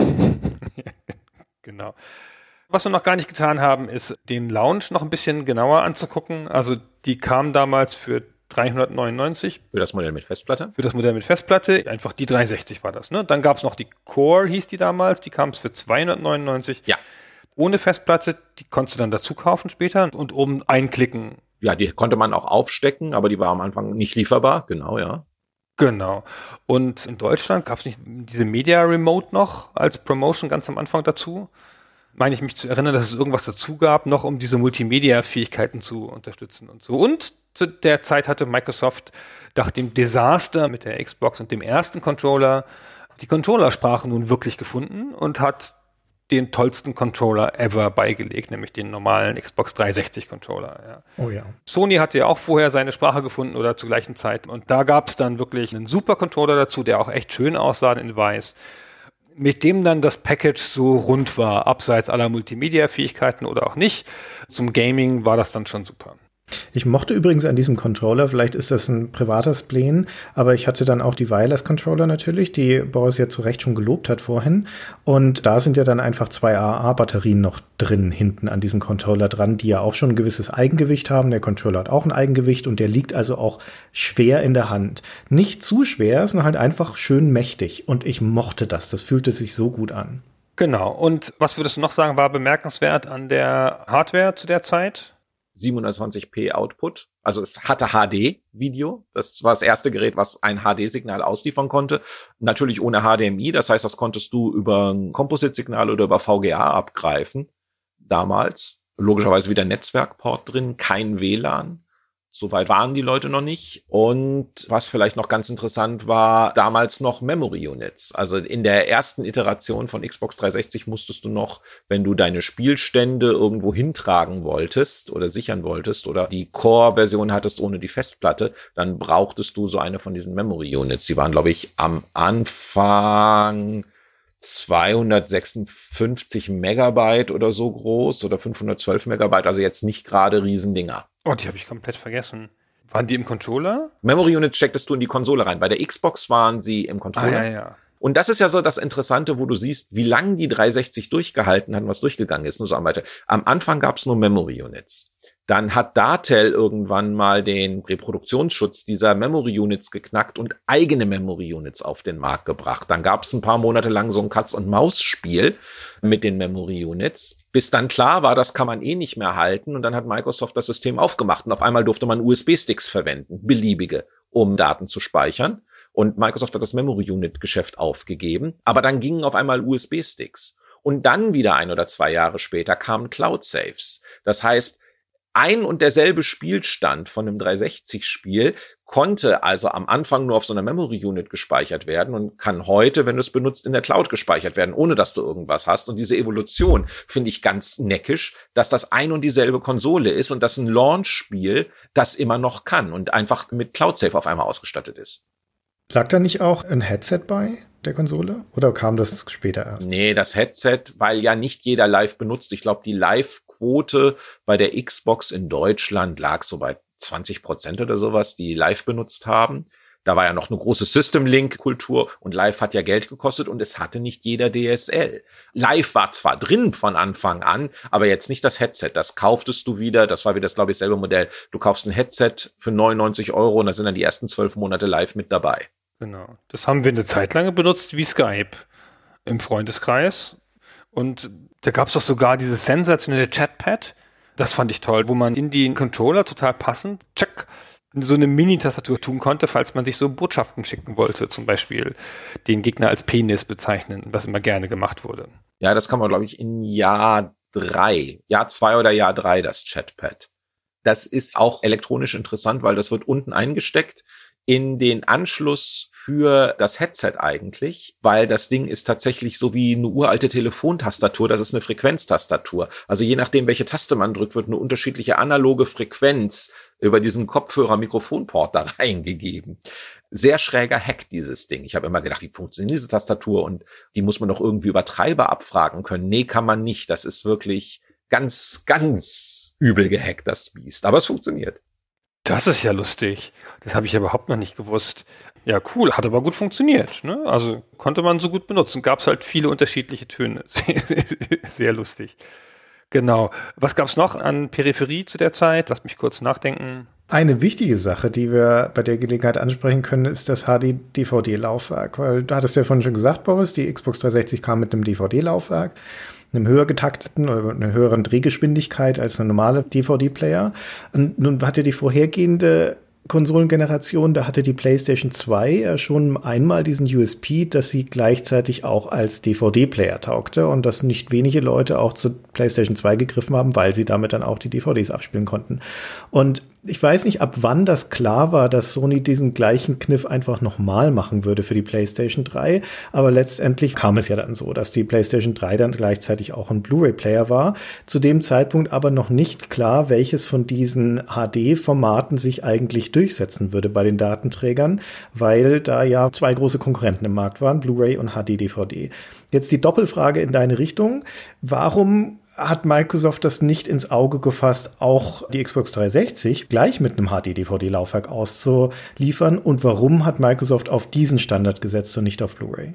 Also das erste kann ich beantworten, zu teuer. Das hätte die Konsole um mindestens 50 bis 60 Euro teurer gemacht und kein Mensch hätte es gucken können, weil es hat ja noch niemand HD-Fernseher zu diesem Zeitpunkt das ist ja wie heute 4K, nicht? Also das geht jetzt auch langsam los, dass die Leute 4K-Fernseher, wir können uns jetzt lange drüber streiten, ob man das überhaupt sehen kann von der normalen Sofaposition aus, aber das ist ja dieselbe Nummer. Vor zwei Jahren eine 4K-Konsole rauszubringen, wenn kein Mensch einen 4K-Fernseher hat, okay, gut, kann man machen, aber eben nur als Add-on, als extra, als High-End-Premium-Modell. Und deswegen war das was zum Anstecken, die ganze Kiste. Da war auch die Idee, im Notfall wenn gar nichts anderes geht, können wir überlegen, ob wir ein Blu-ray-Laufwerk zum Anstecken machen. Man hätte einen Technologiewechsel machen können zwischendrin. HD-DVD kann man jetzt auch lange drüber streiten, war tatsächlich das bessere Format, schnellere Ladezeiten. Die Discs waren preiswerter herzustellen damals. Es gab ein paar interessante Sachen bei Videocodecs, die gingen.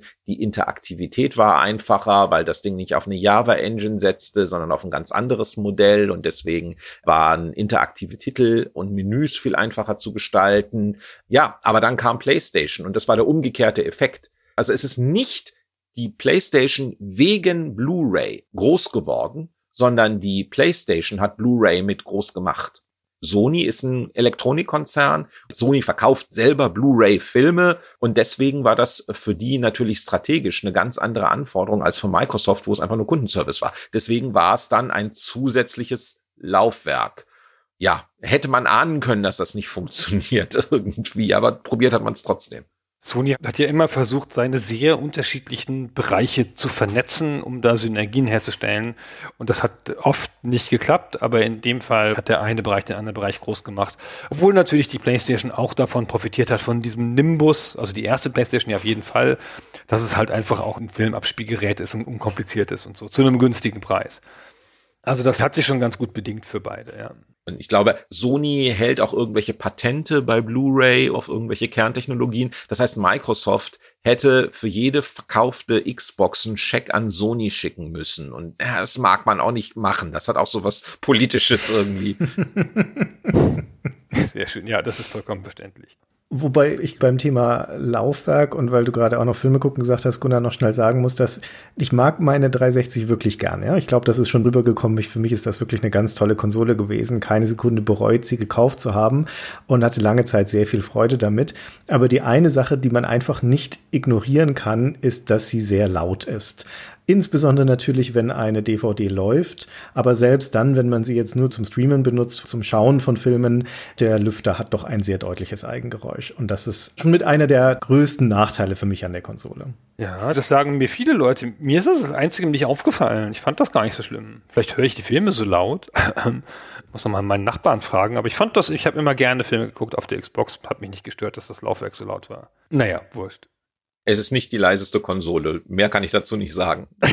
ja, ja, genau. ich habe eine Xbox One X, also die ist nur wirklich leise, aber ja. Meinst du, ich sollte mir doch mal eine neue Konsole kaufen?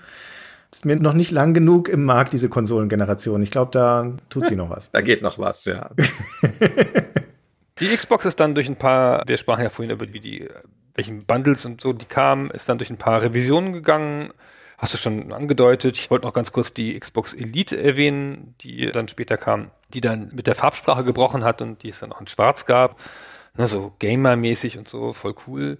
Auch deutlich teurer dann. Aber ansonsten. War aber auch die größere Festplatte drauf. Aber größere Festplatte, genau, 60. Nee, 120er war das, glaube ich, auf der. 120, die 60er kam mit der Pro, genau. Und dann die Slim, das hast du schon gesagt, das war aber alles ganz normal. Und jetzt müssen wir doch mal auf Kinect kommen, oder? Christian, du bist doch der große Kinect-Fan, stell doch dem Boris mal eine Frage. Oh ja. Ich habe etwas getan, was ich normalerweise nicht tue. Ich bin kein Early Adopter von Technologie. Da ist Gunnar viel näher dran an sowas. Und es gibt eigentlich nur zwei Dinge, bei denen ich mal früh dran war, vergleichsweise. Das eine ist, ich hatte einen der ersten MP3-Player, festplattengebundenen MP3-Player, den ersten, den es in Deutschland auf dem Markt gab, von Terratech damals, der ins Hi-Fi-Rack sich integriert hat. Den habe ich mir gekauft für sündteures Geld. Und das andere war, ich war relativ früh bei der Kinect mit dabei, weil, wie gesagt, ich liebte meine 360. Ich mochte die Konsole gern, habe viel gemacht an. Und an mir ist das ganze Wii-Bewegungssteuerungszeug relativ vorbeigegangen und auch dieses PlayStation-Kamera, wie ist das nochmal? Das Move war das, ne? Und dann dachte ich, okay, jetzt musste da doch mal dabei sein bei, bei diesem Trend Bewegungsdings. Und ich fand das sexy mit dem Connect und habe mir das dann angeschafft. Und ja, wie sage ich das jetzt diplomatisch? Ich hatte mir was anderes darunter vorgestellt. Also was die Funktionalität angeht. Es ist ja auch was anderes vom Marketing dargeboten worden. Das ist allerdings richtig, ja. Schon beginnend damals mit dem legendären Milo Showcase von Peter Molyneux, als es noch Natal hieß. genau. Ganze. Also die Milo-Nummer ist, glaube ich, der größte Fehlschlag bei dieser ganzen Kinect-Geschichte, weil das ein derartiges Overpromising war, was dann nie eingelöst wurde. Also zur Verteidigung von Kinect. Ich finde, einige Sachen funktionieren mit Kinect sehr gut. Ich habe zum Beispiel junge Teenager-Mädchen Dance Central spielen sehen und jede Menge Spaß gehabt haben. Da habe ich nie gehört, dass das nicht funktionieren würde oder sowas, dass sie falsch erkannt werden würden oder so. Es gibt eine Reihe von Sachen für Kinect, die sind einfach grausam. Aber auch dieses erste Kinect Adventures ist, finde ich, ein schönes, interessantes Spiel. Macht Spaß, funktioniert die Technik auch bei Kinect Adventures. Aber es ist ein bisschen eingeschränkt, was Kinect tatsächlich kann, was die Software da rausholen kann, was man machen kann. Die Spielmechanismen, die du machen kannst, sind eingeschränkt. Kinect war immer eine Sache für, muss man im Stehen und in Bewegung spielen. Wie Sachen kannst du gegebenenfalls auch im Sitzen spielen, die meisten Sachen. Was bedeutet, eine Kinect-Spielsession ist nie sehr lang und du kannst immer nur ganz bestimmte Dinge damit machen. Und die waren relativ früh ausgereizt diese Sachen, die man damit machen konnte. Und dann fand niemand mehr was, was er damit noch machen sollte. Und auf der anderen Seite haben Leute festgestellt, meine Güte, ich muss halt jedes Mal dreimal drei Meter in meinem Wohnzimmer irgendwie freiräumen damit ich überhaupt spielen kann. Der Platz muss ja da sein, um zu spielen. Und ich glaube, das hat sich für viele Menschen nicht gelohnt. Also es war ein Ding, das sehr begeistert hat, das viele Leute am Anfang genutzt haben. Und nochmal, wegen Xbox Live haben wir ja auch gesehen, wie die Leute es benutzen, statistisch. Und da konnte man sehr schnell sehen, das ist im ersten Monat der Hit und dann benutzen die Leute das und dann wird es immer weniger. Also es ist nicht so, dass jemand Kinect zu Hause hingestellt hat oder sehr wenige Leute und die haben es hingestellt, haben von Anfang an gehasst. Sie haben es nur sehr schnell wieder vergessen. Anders als wie was irgendwie immer funktioniert hat, weil du musstest dafür nicht so viel freiräumen. Du konntest das einfach starten und so weiter. Ich weiß nicht genau, wo die Secret Source da war und wo sie bei Kinect dann nachher gefehlt hat. Aber was es auf jeden Fall nicht war, war so, es war weder ein kommerzieller Misserfolg, es hat wahnsinnig viel verkauft und das meistverkaufte Xbox 360 Spiel ist Kinect Adventures, weil es jeder Kinect beilag. Aber das hat mehr verkauft als jedes Halo um das mal in die Dimensionen zu bringen. Und das hätte es ja nicht getan, wenn nicht über einen Zeitraum, nicht nur von einem Monat, sondern anderthalb Jahren, Kinect wirklich interessant gewesen wäre für dieses ominöse Massenfamilienpublikum, das Microsoft und Xbox unbedingt erreichen wollten.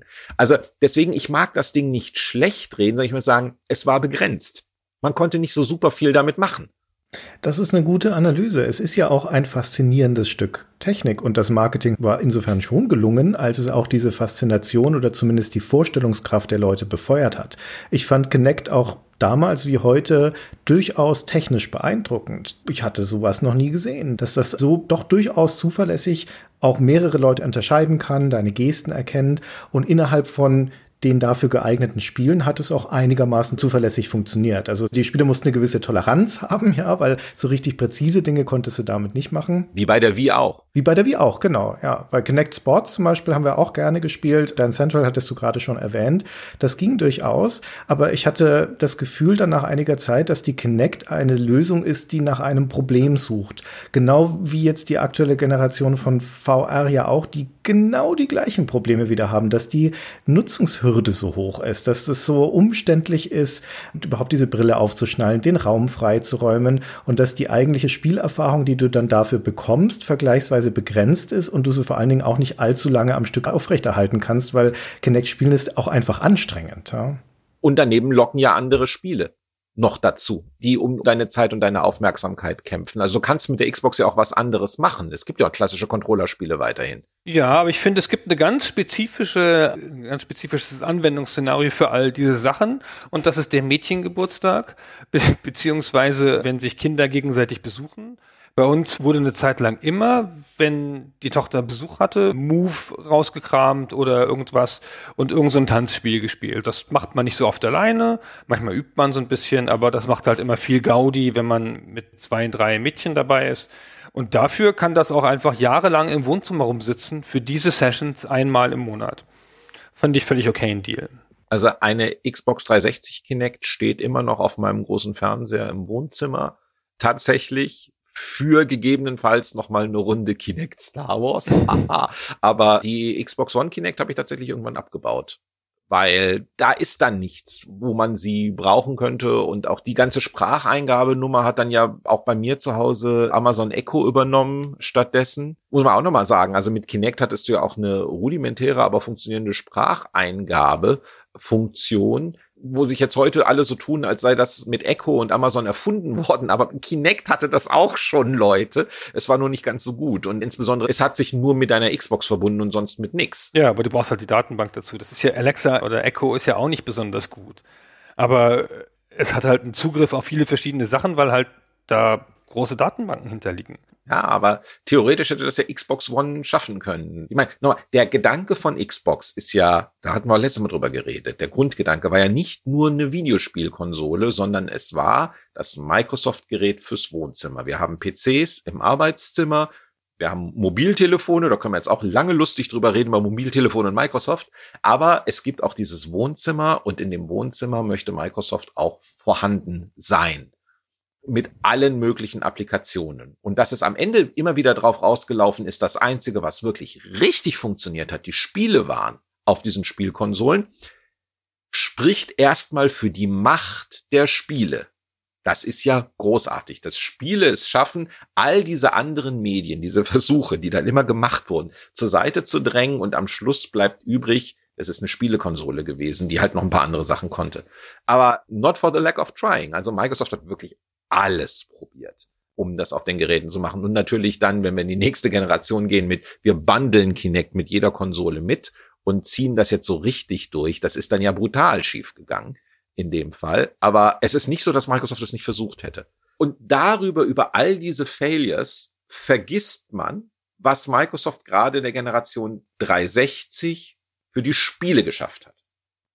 Und der Verdienst ist wirklich großartig, glaube ich. Dazu kommen wir gleich. Lass mich nur noch ganz kurz sagen, dass das meistgebrauchte Gerät in meinem Wohnzimmer ist das Chromecast.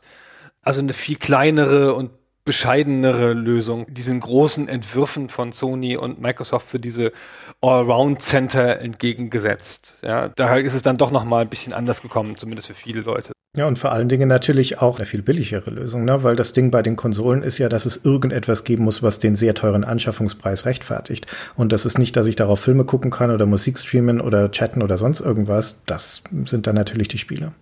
Genau, das definiert sich ja auch so ein bisschen. Aber lass uns gerne über Spiele reden.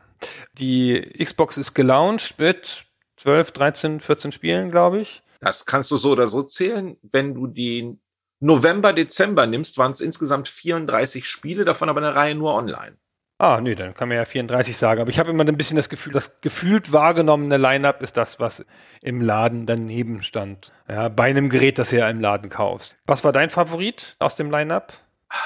Das Start-Line-Up, schwierig. Müsste fast sagen Geometry Wars Retro Evolved, aber das zählt ja nicht, weil das war Xbox Live Arcade. Einige Sachen sind überhaupt nicht gut gealtert, wie Perfect Dark Zero beispielsweise. Da redet heute auch keiner mehr so richtig davon, von den Sachen.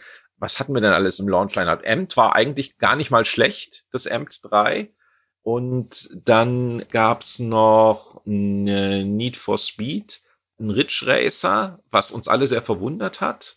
Und dann gab es natürlich das wirklich grandiose Project Gotham Racing 3. Also wenn der Xbox Launch der ersten Konsole durch die Shooter und Halo so definiert war, würde ich mal sagen, eigentlich waren es so die Racing-Titel und dann das leicht später kommen, das war dann im Dezember, das Dead or Alive 4 die wirklich Xbox 360 mal dargestellt haben, was das Ding tatsächlich kann. Weil Project Gotham Racing 3 sieht so viel besser aus als all die anderen Titel, die da rausgekommen sind.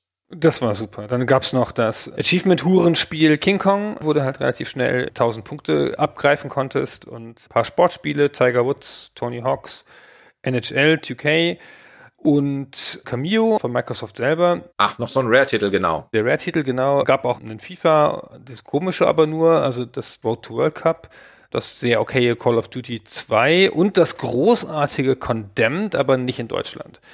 Diese Gruselschocker von Sega. Eins meiner Lieblingshorrorspiele, aber hierzulande nicht. Insgesamt ein sehr solides Line-up. Quake 4 war noch dabei. Aber es hat so ein bisschen der Überhit gefehlt, weil ich finde schon auch, dass Project Gotham Racing vielleicht das beste Spiel dieses Line-Ups war.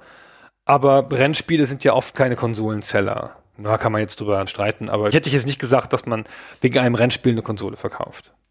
Nö, das wahrscheinlich nicht, aber ich erinnere mich noch dran, dass man einfach, was ist der Unterschied zwischen der Xbox und der Xbox 360, konntest du relativ schnell mit Project Gotham Racing 2 und 3 zeigen und den irrsinnigen Qualitätssprung, den das gemacht hatte. Gotham Racing 3, ich erinnere ich noch, wenn man es mal guckt, es ist nicht auf der Kompatibelliste. Man kann es nicht mehr spielen, wenn man nicht eine Xbox 360 hat, weil es läuft nicht auf der One. Das war eins der ersten Spiele mit Motion Blur. Wenn du Kameraperspektiven gedreht hast und so weiter, also wenn du aus dem linken Fenster rausgeguckt hast, war da so ein Motion Blur Effekt, der Wahnsinn war und die Details aller Gebäude waren auf einmal so viel mehr und so. Das ist das Schöne an Rennspielen, dass du so eine unmittelbare Vergleichbarkeit hast, wo du technologisch zeigen kannst, was geht. Das Interessante ist, dass es dieses sehr okaye Startline abgab, wo man natürlich dann auch ein paar Spiele hatte. Aber das, was ich in der Zeit zumeist gespielt habe, waren dann in der Tat kleine Spiele. Hexic war zumindest, glaube ich, kostenlos dabei. Das war bei der Festplatte umsonst dabei, genau, um die Leute auf Arcade anzufixen. Genau. Und das hat auch geklappt. Also die Arcade, da hat man leichten Eintritt gefunden. Du hast von Geometry Wars gesprochen. Auch ein tolles Spiel. Meine Frau hat super viel Bejeweled gespielt und dann hinterher Zuma. Stundenlang Zuma. Ey, manchmal hat die sechs Stunden am Tag Zuma gespielt. Und dann, weißt du, ich bin der Core-Gamer, ne? Weißt du, der Core-Gamer, der da rumsuchtet und so. Meine Frau spielt sechs Stunden Zuma. Total crazy. Deine Frau hat keine Ahnung, ich habe Peggle gespielt stundenlang in Arcade. Oh, Peggle, auch ein schönes Spiel. Ja. ja. Als PopCap noch PopCap war und nicht EA, ja, ja. ja, genau. Wann kam das erste 360 Halo? Müsste ich nachgucken, aber das hat eine Weile gedauert. Wir haben uns ja über die Zeit geholfen, in dem Halo 1 und 2 von Tag 1 an backwards compatible waren. Das war ja auch so eine Kiste. Ich muss mal kurz in die Datenbank gucken, wenn wir hier reden. Nee, Anniversary Edition. 2011. War das nicht so um den Start der PlayStation 3 rum? Diese berühmte Geschichte, dass Bill Gates mal in einem Interview gesagt hat, ob er Angst hat vor der PlayStation 3. Nein, weil an dem Tag, wo PlayStation 3 erscheint, laufen sie in Halo 3 rein und das würde sie dann, und das war nicht abgesprochen und so weiter. Halo 3 erschien September 2007. Zwei Jahre später sogar. Ja, also auch ein Jahr nach der PS3. Die ist nicht so ganz reingelaufen. Ja, aber das ist, glaube ich, so eins neben kein Mensch braucht mehr als 640 Kilobyte. Eins der berühmten Bill Gates Zitate. Ah ja, ja. Das war ja nur eine typische Verschiebung. Da kann man mal daneben liegen. Ansonsten würde ich mal eine ganz andere Frage stellen wollen. Ich habe dich immer so neben deinen ganzen Rollen und den Hüten, die du aufgehabt hast in diesem Xbox-Team, deutscher Mr. Xbox und so, so auch so in so einer Art Evangelistenrolle wahrgenommen, obwohl du nie formell Evangelist warst. Evangelist ist ja lustigerweise Technologiefirmen ein Jobtitel, ja, das sind die Leute, die auf Konferenzen gehen und technische Probleme verständlich erklären damit die Journalisten auch sie verstehen und die Developer. Aber du bist ja der deutsche Major Nelson. Ne? Major Nelson war ja so eine Figur für die Community, die auch in Videos aufgetreten ist. Du hast auch derartige Sachen gemacht und du hattest privat die Webseite 360net. Wie kam es denn dazu? Ja, also 360net war natürlich, ich hatte vorher schon eine Webseite und ich weiß gar nicht mehr, wie sie hieß vorher, meine Domain. Ehrlich gesagt, ihr müsst noch mal nachgucken. Aber das war natürlich mit Vorwissen, weil ich schon Monate vorher wusste, wie die Konsole denn tatsächlich heißen wird, habe ich mir dann die Webseite gesichert. 360.de war ein Panoramafotograf und Net war noch frei. Aber die Idee war tatsächlich, weil Microsoft zu dem Zeitpunkt schon eine tatsächlich interne Blogging-Policy hatte für alles Mögliche und so und das encouraged hat. Also in anderen Bereichen auch. Es ging mehr um technische Aspekte und so weiter. Aber es gab private Blogs von Microsoft-Mitarbeitern zu allen möglichen technischen Themen. War klar. Also das darf ich und ich hatte Lust drauf. Ich war ja lange Zeit aus dem journalistischen Bereich selber raus und dann durfte ich selber mal wieder ein bisschen was schreiben zwischendurch. Jetzt nicht journalistisch, weil war ja nicht unabhängig in diesem Sinne. Und einfach so dieses Technologie war interessant. WordPress war gerade ganz groß im Kommen und man konnte das mit einfachen Bordmitteln alles selber machen. Und es war halt wieder Perfect Storm. Also im Sinne von, das ging gerade technisch sehr gut, es zu machen. Ich durfte es, ich hatte ein Thema, ich konnte mir die Domain sichern und dann bin ich da so reingerutscht in diese ganze Nummer und habe das dann auch sehr genossen, das zu tun es war dann auch so ein Ding, wo man einfach so Sachen, wo die Amerikaner mal ein bisschen geschlafen haben oder so, sie dann einfach mal irgendwie über ein Sprachrohr halboffiziell rauspusten durfte. Beispielsweise, ich weiß nicht, ob das heute noch ist, aber zumindest vor zwei Jahren noch konntest du auf Amazon Webseiten, wenn du nach Xbox 360 Videokabeln gesucht hast, von der Webseite 360net den Beschreibungstext, welches Kabel du jetzt tatsächlich wofür einsetzen solltest, warum ein VGA-Kabel super ist und du HDMI gar nicht brauchst. Das war noch aus der Rechtfertigungszeit, warum die Konsole keinen HDMI-Port hat zum Launch. Aber der Text ist dann auch beispielsweise richtig kommerziell weiterverwendet worden in dem Bereich das war halt lustig, das zu machen. Und als die Kollegen in den USA dann anfingen, Videos ins Dashboard, also in die Xbox 360 Systemsoftware reinzupacken, rechtzeitig, das ging so los ein paar Monate bevor wir den ersten großen Betriebssystem-Update hatten, die New Xbox Experience, NXE. Da habe ich dann gesagt, okay, dann mache ich jetzt ab sofort auch Videos mit Toni Schweiger, euch beiden einen Begriff. Und die haben wir dann da reingestellt. Und da hatten wir halt wieder in Deutschland diese seltsame Sonderstellung, dass ich halt nicht nur ein engagierter Produktmanager war, sondern auch jemand, der wusste, wie man ein Xbox Developer Kit bedient, wie man Inhalte auf Xbox Live hochladen kann, wie das alles funktioniert mit den Grids und dem Checking und dem Testing und so weiter. Und deswegen habe ich das halt im Alleingang mit ein paar Leuten in den USA, die mir ein, zwei Tricks gezeigt haben, gemacht auch am europäischen Hauptquartier vorbei. Also wir hatten in Deutschland Videos, bevor die Engländer mit AC Bongos angefangen hatten. Das aber war kein Plan, sondern war wieder einfach diese irrsinnige Verrücktheit in meinem Leben, irgendwas zu sehen und es dann einfach zu tun. Das war schon schön. Diese Videos habe ich nicht mehr so gut im Auge. Aber diese Webseite, das war einfach noch mal so ein inoffizieller Zugang zur Marke Xbox, den man als Deutscher dann privilegiert hatte. Und du hast ja dann wirklich so aktuelle Entwicklungen kommentiert, auch ganz oft mal Sachen erklärt, wo du der Meinung warst, die seien in der Presse falsch dargestellt worden. Da hast du ja so einen Zug, ne? Das gerne der Presse nochmal zu erklären. Ja, gewisses Gerechtigkeitsbewusstsein. genau. Und das war auch sehr, sehr angenehm zu lesen. Immer mal gab es noch so eine Art Geheimwissen, das da ein bisschen durchkam. Manchmal einfach Erklärungen, so ein bisschen Branchenkommentar, aber nicht zu insiderig. Es war schon eine Seite für Endkunden, wenn ich das mal so komisch sagen darf. Das war schon ganz gut. Hat sicherlich der Marke Xbox 360 nicht geschadet in Deutschland, würde ich sagen. Ja, es gab auch ein, zwei Dinge, also woran ich mich heute immer noch erinnere, was mich einfach tierisch genervt hat, war die sehr emotional aufgeladene Diskussion um Jugendschutz und Zensur. Und ich habe mir das Spiel in Österreich gekauft. Und warum darf ich den DLC in Deutschland jetzt nicht runterladen? Und ähnliche Dinge. Das ist halt eins, was mich in den Jahren immer genervt hat. Ich meine, jetzt bin ich raus und altersweise und so weiter, aber wenn ich heute eine Diskussion einsteigen würde, würde ich wahrscheinlich wieder dieselbe Diskussion haben, dass ich eben nicht der Meinung bin, dass ein Videospiel an Spielwert verliert, wenn man das Blut rausschneidet. Wenn das Einzige, weswegen es Spaß gemacht hat, die Blutspritzer gewesen sind, dann solltest du nochmal ernsthaft drüber nachdenken, warum du eigentlich Videospiele spielst und was deine innere Motivation ist, das zu tun. Aber diese Jugendschutzdiskussion, die war immer ganz interessant, weil Xbox hat das relativ früh durchgesetzt. Wir hatten darauf bestanden, dass alle Spiele, die auf Disk erscheinen, bei der USK geprüft waren. Gut, das war jetzt eh für Deutschland sowieso vorgesehen. Und dass es aber so rechtzeitig geschah, dass dieser Wert in die Disk eingebrannt werden konnte. Und du konntest bei Xbox 360 als Eltern einstellen, diese Konsole spielt Spiele ab 16 oder 18 Jahren nur, wenn man den Code weiß, den man dann eingeben kann oder so. Und bei Xbox Live war es so, es gab Inhalte, da haben wir einfach gesagt, die gibt es in Deutschland nicht. Gears ist indiziert, Gears wird in Deutschland nicht verkauft, dann kannst du auch auf Gears Inhalte, DLC in Deutschland nicht zugreifen. Warum? Wahrscheinlich, weil es das Gesetz ist. Aber Leute haben es uns übel genommen, das zu tun. Und da die Diskussion wurde im Wesentlichen auf meiner Webseite dazu geführt, weil es da keinen offiziellen Microsoft-Kanal gab, in dem man diese Diskussion hätte führen können mit den Gamern. Das war krass, ey. Stimmt, das habe ich schon wieder ganz vergessen. Gears of War, eine der großen Microsoft-Marken, möchte man in der Rückschau fast sagen, ja. Also auch so ein Ausweis dafür, was die Konsole technisch kann. Ein Shooter, möchte ich sagen, hat ja die absurden Deckungsshooter popularisiert. Das muss ich das Spiel ewig anrechnen lassen, dass es diese Seuche über die Menschheit gebracht hat. War damals ein total beliebtes Spiel und in Deutschland kam das nicht, weil Microsoft Deutschland das nicht wollte oder eine Position bezogen hat. Und dann hat ja, wenn ich das richtig verstehe, hat dann Microsoft Österreich die verkauft und das Geschäft ihres Lebens gemacht. Crackdown genauso.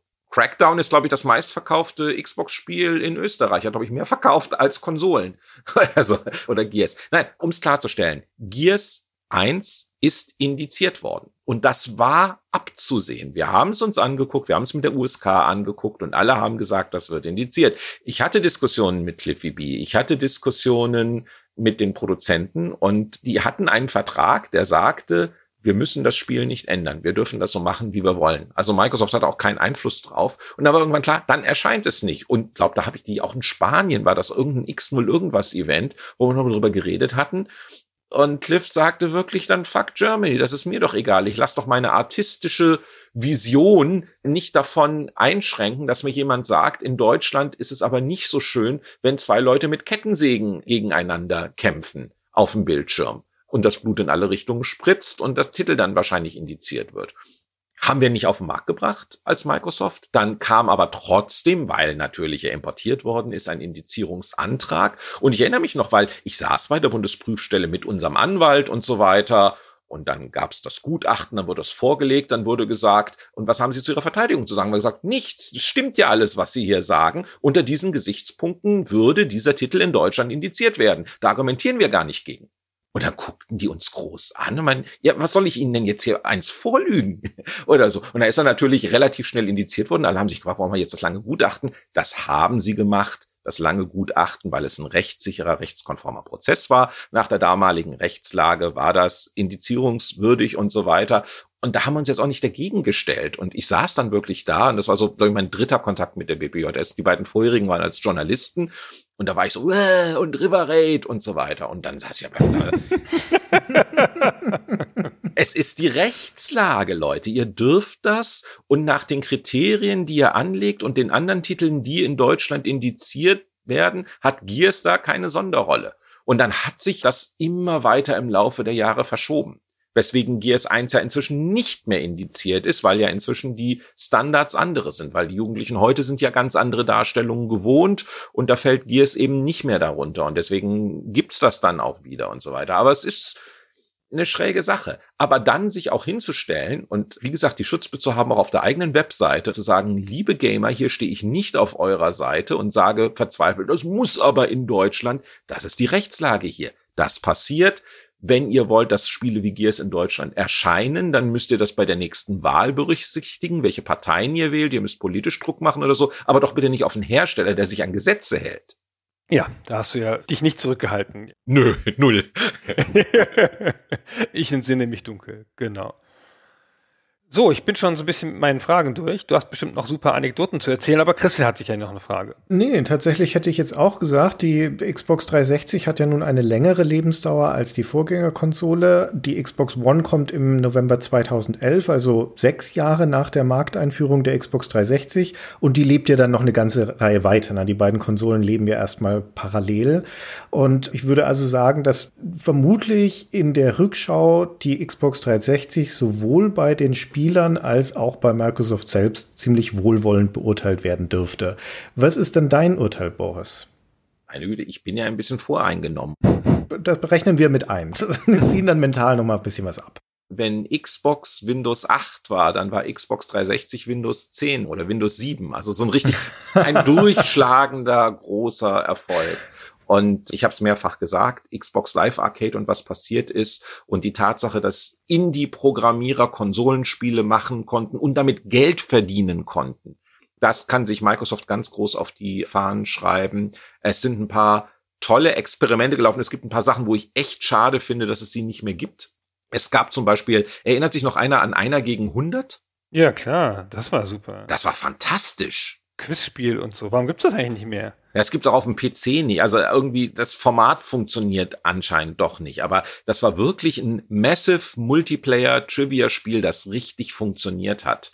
Ich habe das Abende immer gespielt. Da war wahrscheinlich auch, weil es Timed Entertainment war. Also du musstest halt um 8 Uhr dann einschalten und dann ging eine Runde los. Du konntest nicht um 8 Uhr 5 einsteigen, da waren die ersten zwei Quizfragen schon durch. Vielleicht war es das. Ja, das stimmt. Genau. Aber andererseits, warum muss denn das timed sein? Weil du ja tausend Spieler gleichzeitig online bringen willst. Ja, ist schon klar. Vielleicht müsste man es doch ein bisschen kleiner machen und dann. Es hat auch als Fernsehsendung nicht funktioniert. Das Wer wird Millionär hat alles weggefegt. Der ewige Kampf von Microsoft, familienfreundlich zu werden, immer was zu machen. Über Kinect haben wir geredet, aber auch Sachen wie zum Beispiel Viva Pinata oder andere Spiele, die rausgekommen sind im Laufe der Zeit. Und nichts ist kleben geblieben, weil die Familienkonsole war immer Nintendo. Und dann gegebenenfalls noch Sony mit SingStar und ein, zwei Sachen. Und Microsoft konnte sich anstrengen wie Bolle. Es war immer die Hardcore-Gamer-Konsole mit Online-Modus. Und das hat sie aber wirklich perfekt gekonnt die Call of Duties haben die Konsole bestimmt und die Gears of Wars und wie sie alle heißen, dann noch ein bisschen Roleplaying, Mass Effect und so weiter. Das ist der Xbox 360 Kanon. Dafür steht das, plus dann die Indie-Spiele. Und der ganze Rest ist dann einfach so ein bisschen untergegangen und hat nie funktioniert. Und dann ganz, ganz zum Schluss sozusagen kam dann Minecraft noch für Xbox 360 so als Afterthought und keiner wusste, ob das funktioniert. Und das war dann auf einmal der Titel, mit dem das Ding familienfreundlich geworden ist. Also Minecraft ist der eine Titel, der dann auf Xbox 360 so richtig funkt. Das war noch bevor Minecraft von Microsoft gekauft wurde. Gab es eine Xbox 360 Version und die ist abgeflogen wie Bolle. Das war wirklich ganz, ganz seltsam. Da hatte keiner mit gerechnet. Ja, das gibt's dann auch. Okay. Aber ansonsten, ja, es hat viel im Bereich Spiele definiert und umgedreht und dieses, welche Relevanz es hat, ein so ein Schlüsselerlebnis war so drei Jahre nach dem Launch, ist man im Businessbereich gewesen von der, da war es dann glaube ich schon die Gamescom, nicht mehr die Games Convention. Der Launch war noch in Leipzig zu Games Convention Zeiten. Ich weiß nicht mehr genau welches Jahr. Aber es war dann so zwei oder drei Jahre nach Launch. Und ich war ja bei vielen Präsentationen drin, wo Leute ihre frühe Software der Presse gezeigt haben und jeder hatte einen Xbox 360 Controller in der Hand. Jede einzelne Demo, die ich gesehen habe, und 80 Prozent der Demos waren auf PC, weil die Konsolenversion war noch gar nicht so weit. Jeder hatte immer den Xbox 360 Controller in der Hand. Und da wusste ich, okay, wir sind relevant, wir sind da, wir haben es jetzt wirklich geschafft, jetzt ist es nicht mehr Wasser treten, um wahrgenommen zu werden. Das ist doch ein schönes Schlusswort, Boris. Ihr musstet da nicht mehr Wasser treten, um wahrgenommen zu werden. ist immer schön, wenn so Leute aus Weltkonzernen das dann zu sagen. Aber so war es ja wirklich. Das haben wir ein bisschen gewürdigt bei der ersten Xbox, ja, dass Microsoft da als Underdog in den Markt kam und sich auch so gefühlt hat. Na gut. Ich sag's normal, ich mag meine Xbox 360 und ich glaube, nach dem Gespräch werde ich jetzt auch rüber in mein Wohnzimmer gehen und sie einschalten und nochmal ihr vertrautes Rasseln anhören und auf dem Controller den großen Knubbel in der Mitte drücken mit dem X drauf, damit der zu blinken anfängt. Und dann höre ich mir das eine Minute an, dann schalte ich sie wieder aus. Aber es ist ein schönes Gefühl. Ich sag nur Guitar Hero ich muss die Xbox 360 behalten, damit ich noch Guitar Hero und die guten Rockbands spielen kann. Ja, bei mir ist es Rockband, weil die Gitarren stehen noch bei mir in der Ecke. Ja. Also ich könnte sofort wieder eine Partie starten. Genau, ja. Und die ganze Reihe ist nicht kompatibel für Xbox One. Also es gibt zwar ein Rockband 4 für Xbox One, wo man auch viele Songs drüber retten kann, aber der ganze Guitar Hero Kanon geht auch verloren auf den neuen Konsolen, weil es nicht kompatibel ist. Es ist echt bitter. Also einige Sachen vermisse ich schon. Würde ich vermissen, wenn ich nicht eine Xbox mit Kinect und dem ganzen Krempel noch im Wohnzimmer stehen hätte. Eine 360. Ich habe eine 360 und eine One in meinem Zimmer da noch stehen und daneben ein SNES Classic und ein PlayStation Classic. Das sind die vier Konsolen, die sich gerade unter meinem Fernseher befinden. Also alle großen Konsolenhersteller bei dir vereint quasi im Zimmer. Sozusagen, ja. Es hat eine PlayStation jetzt endlich in mein Wohnzimmer geschafft.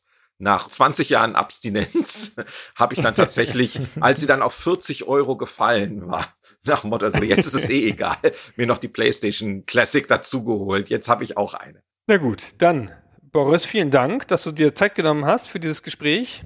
Hat uns sehr gefreut. Wir haben noch echt viel neue Sachen gelernt, muss man mal sagen. Stimmt. Das war mit ganz erstaunlichem Hintergrundwissen noch sehr cool. Ja, auch von mir ganz herzlichen Dank. Und so in na, zehn Jahren dann zu Xbox One. Nee, da bin ich ja raus. Seit Kinect bin ich ja raus. Also wir haben es jetzt abgeschlossen. Ich muss jetzt nie wieder in einen Podcast gehen, weil ich jetzt wirklich alles erzählt habe, was mit Spielen zu tun hat. Der nächste Podcast wäre dann Windows 7 Launch. Aber ich weiß nicht, ob das bei euch so spannend wäre. Ja, komm mal her, dann in zehn Jahren machen wir einen Windows Azure Podcast. Wer weiß, wo es uns dann hin verschlagen hat. Ja. Wir fangen jetzt einfach ganz von vorne an. Wir machen demnächst mal eine Folge über Murder on the Mississippi und dann laden wir dich da wieder ein. Genau, wir können ja noch zurückgehen. Wir können ja in beide Richtungen gehen. Ja, super. genau. Danke für die Einladung. Sehr gerne und bis dann. Ne? Ciao.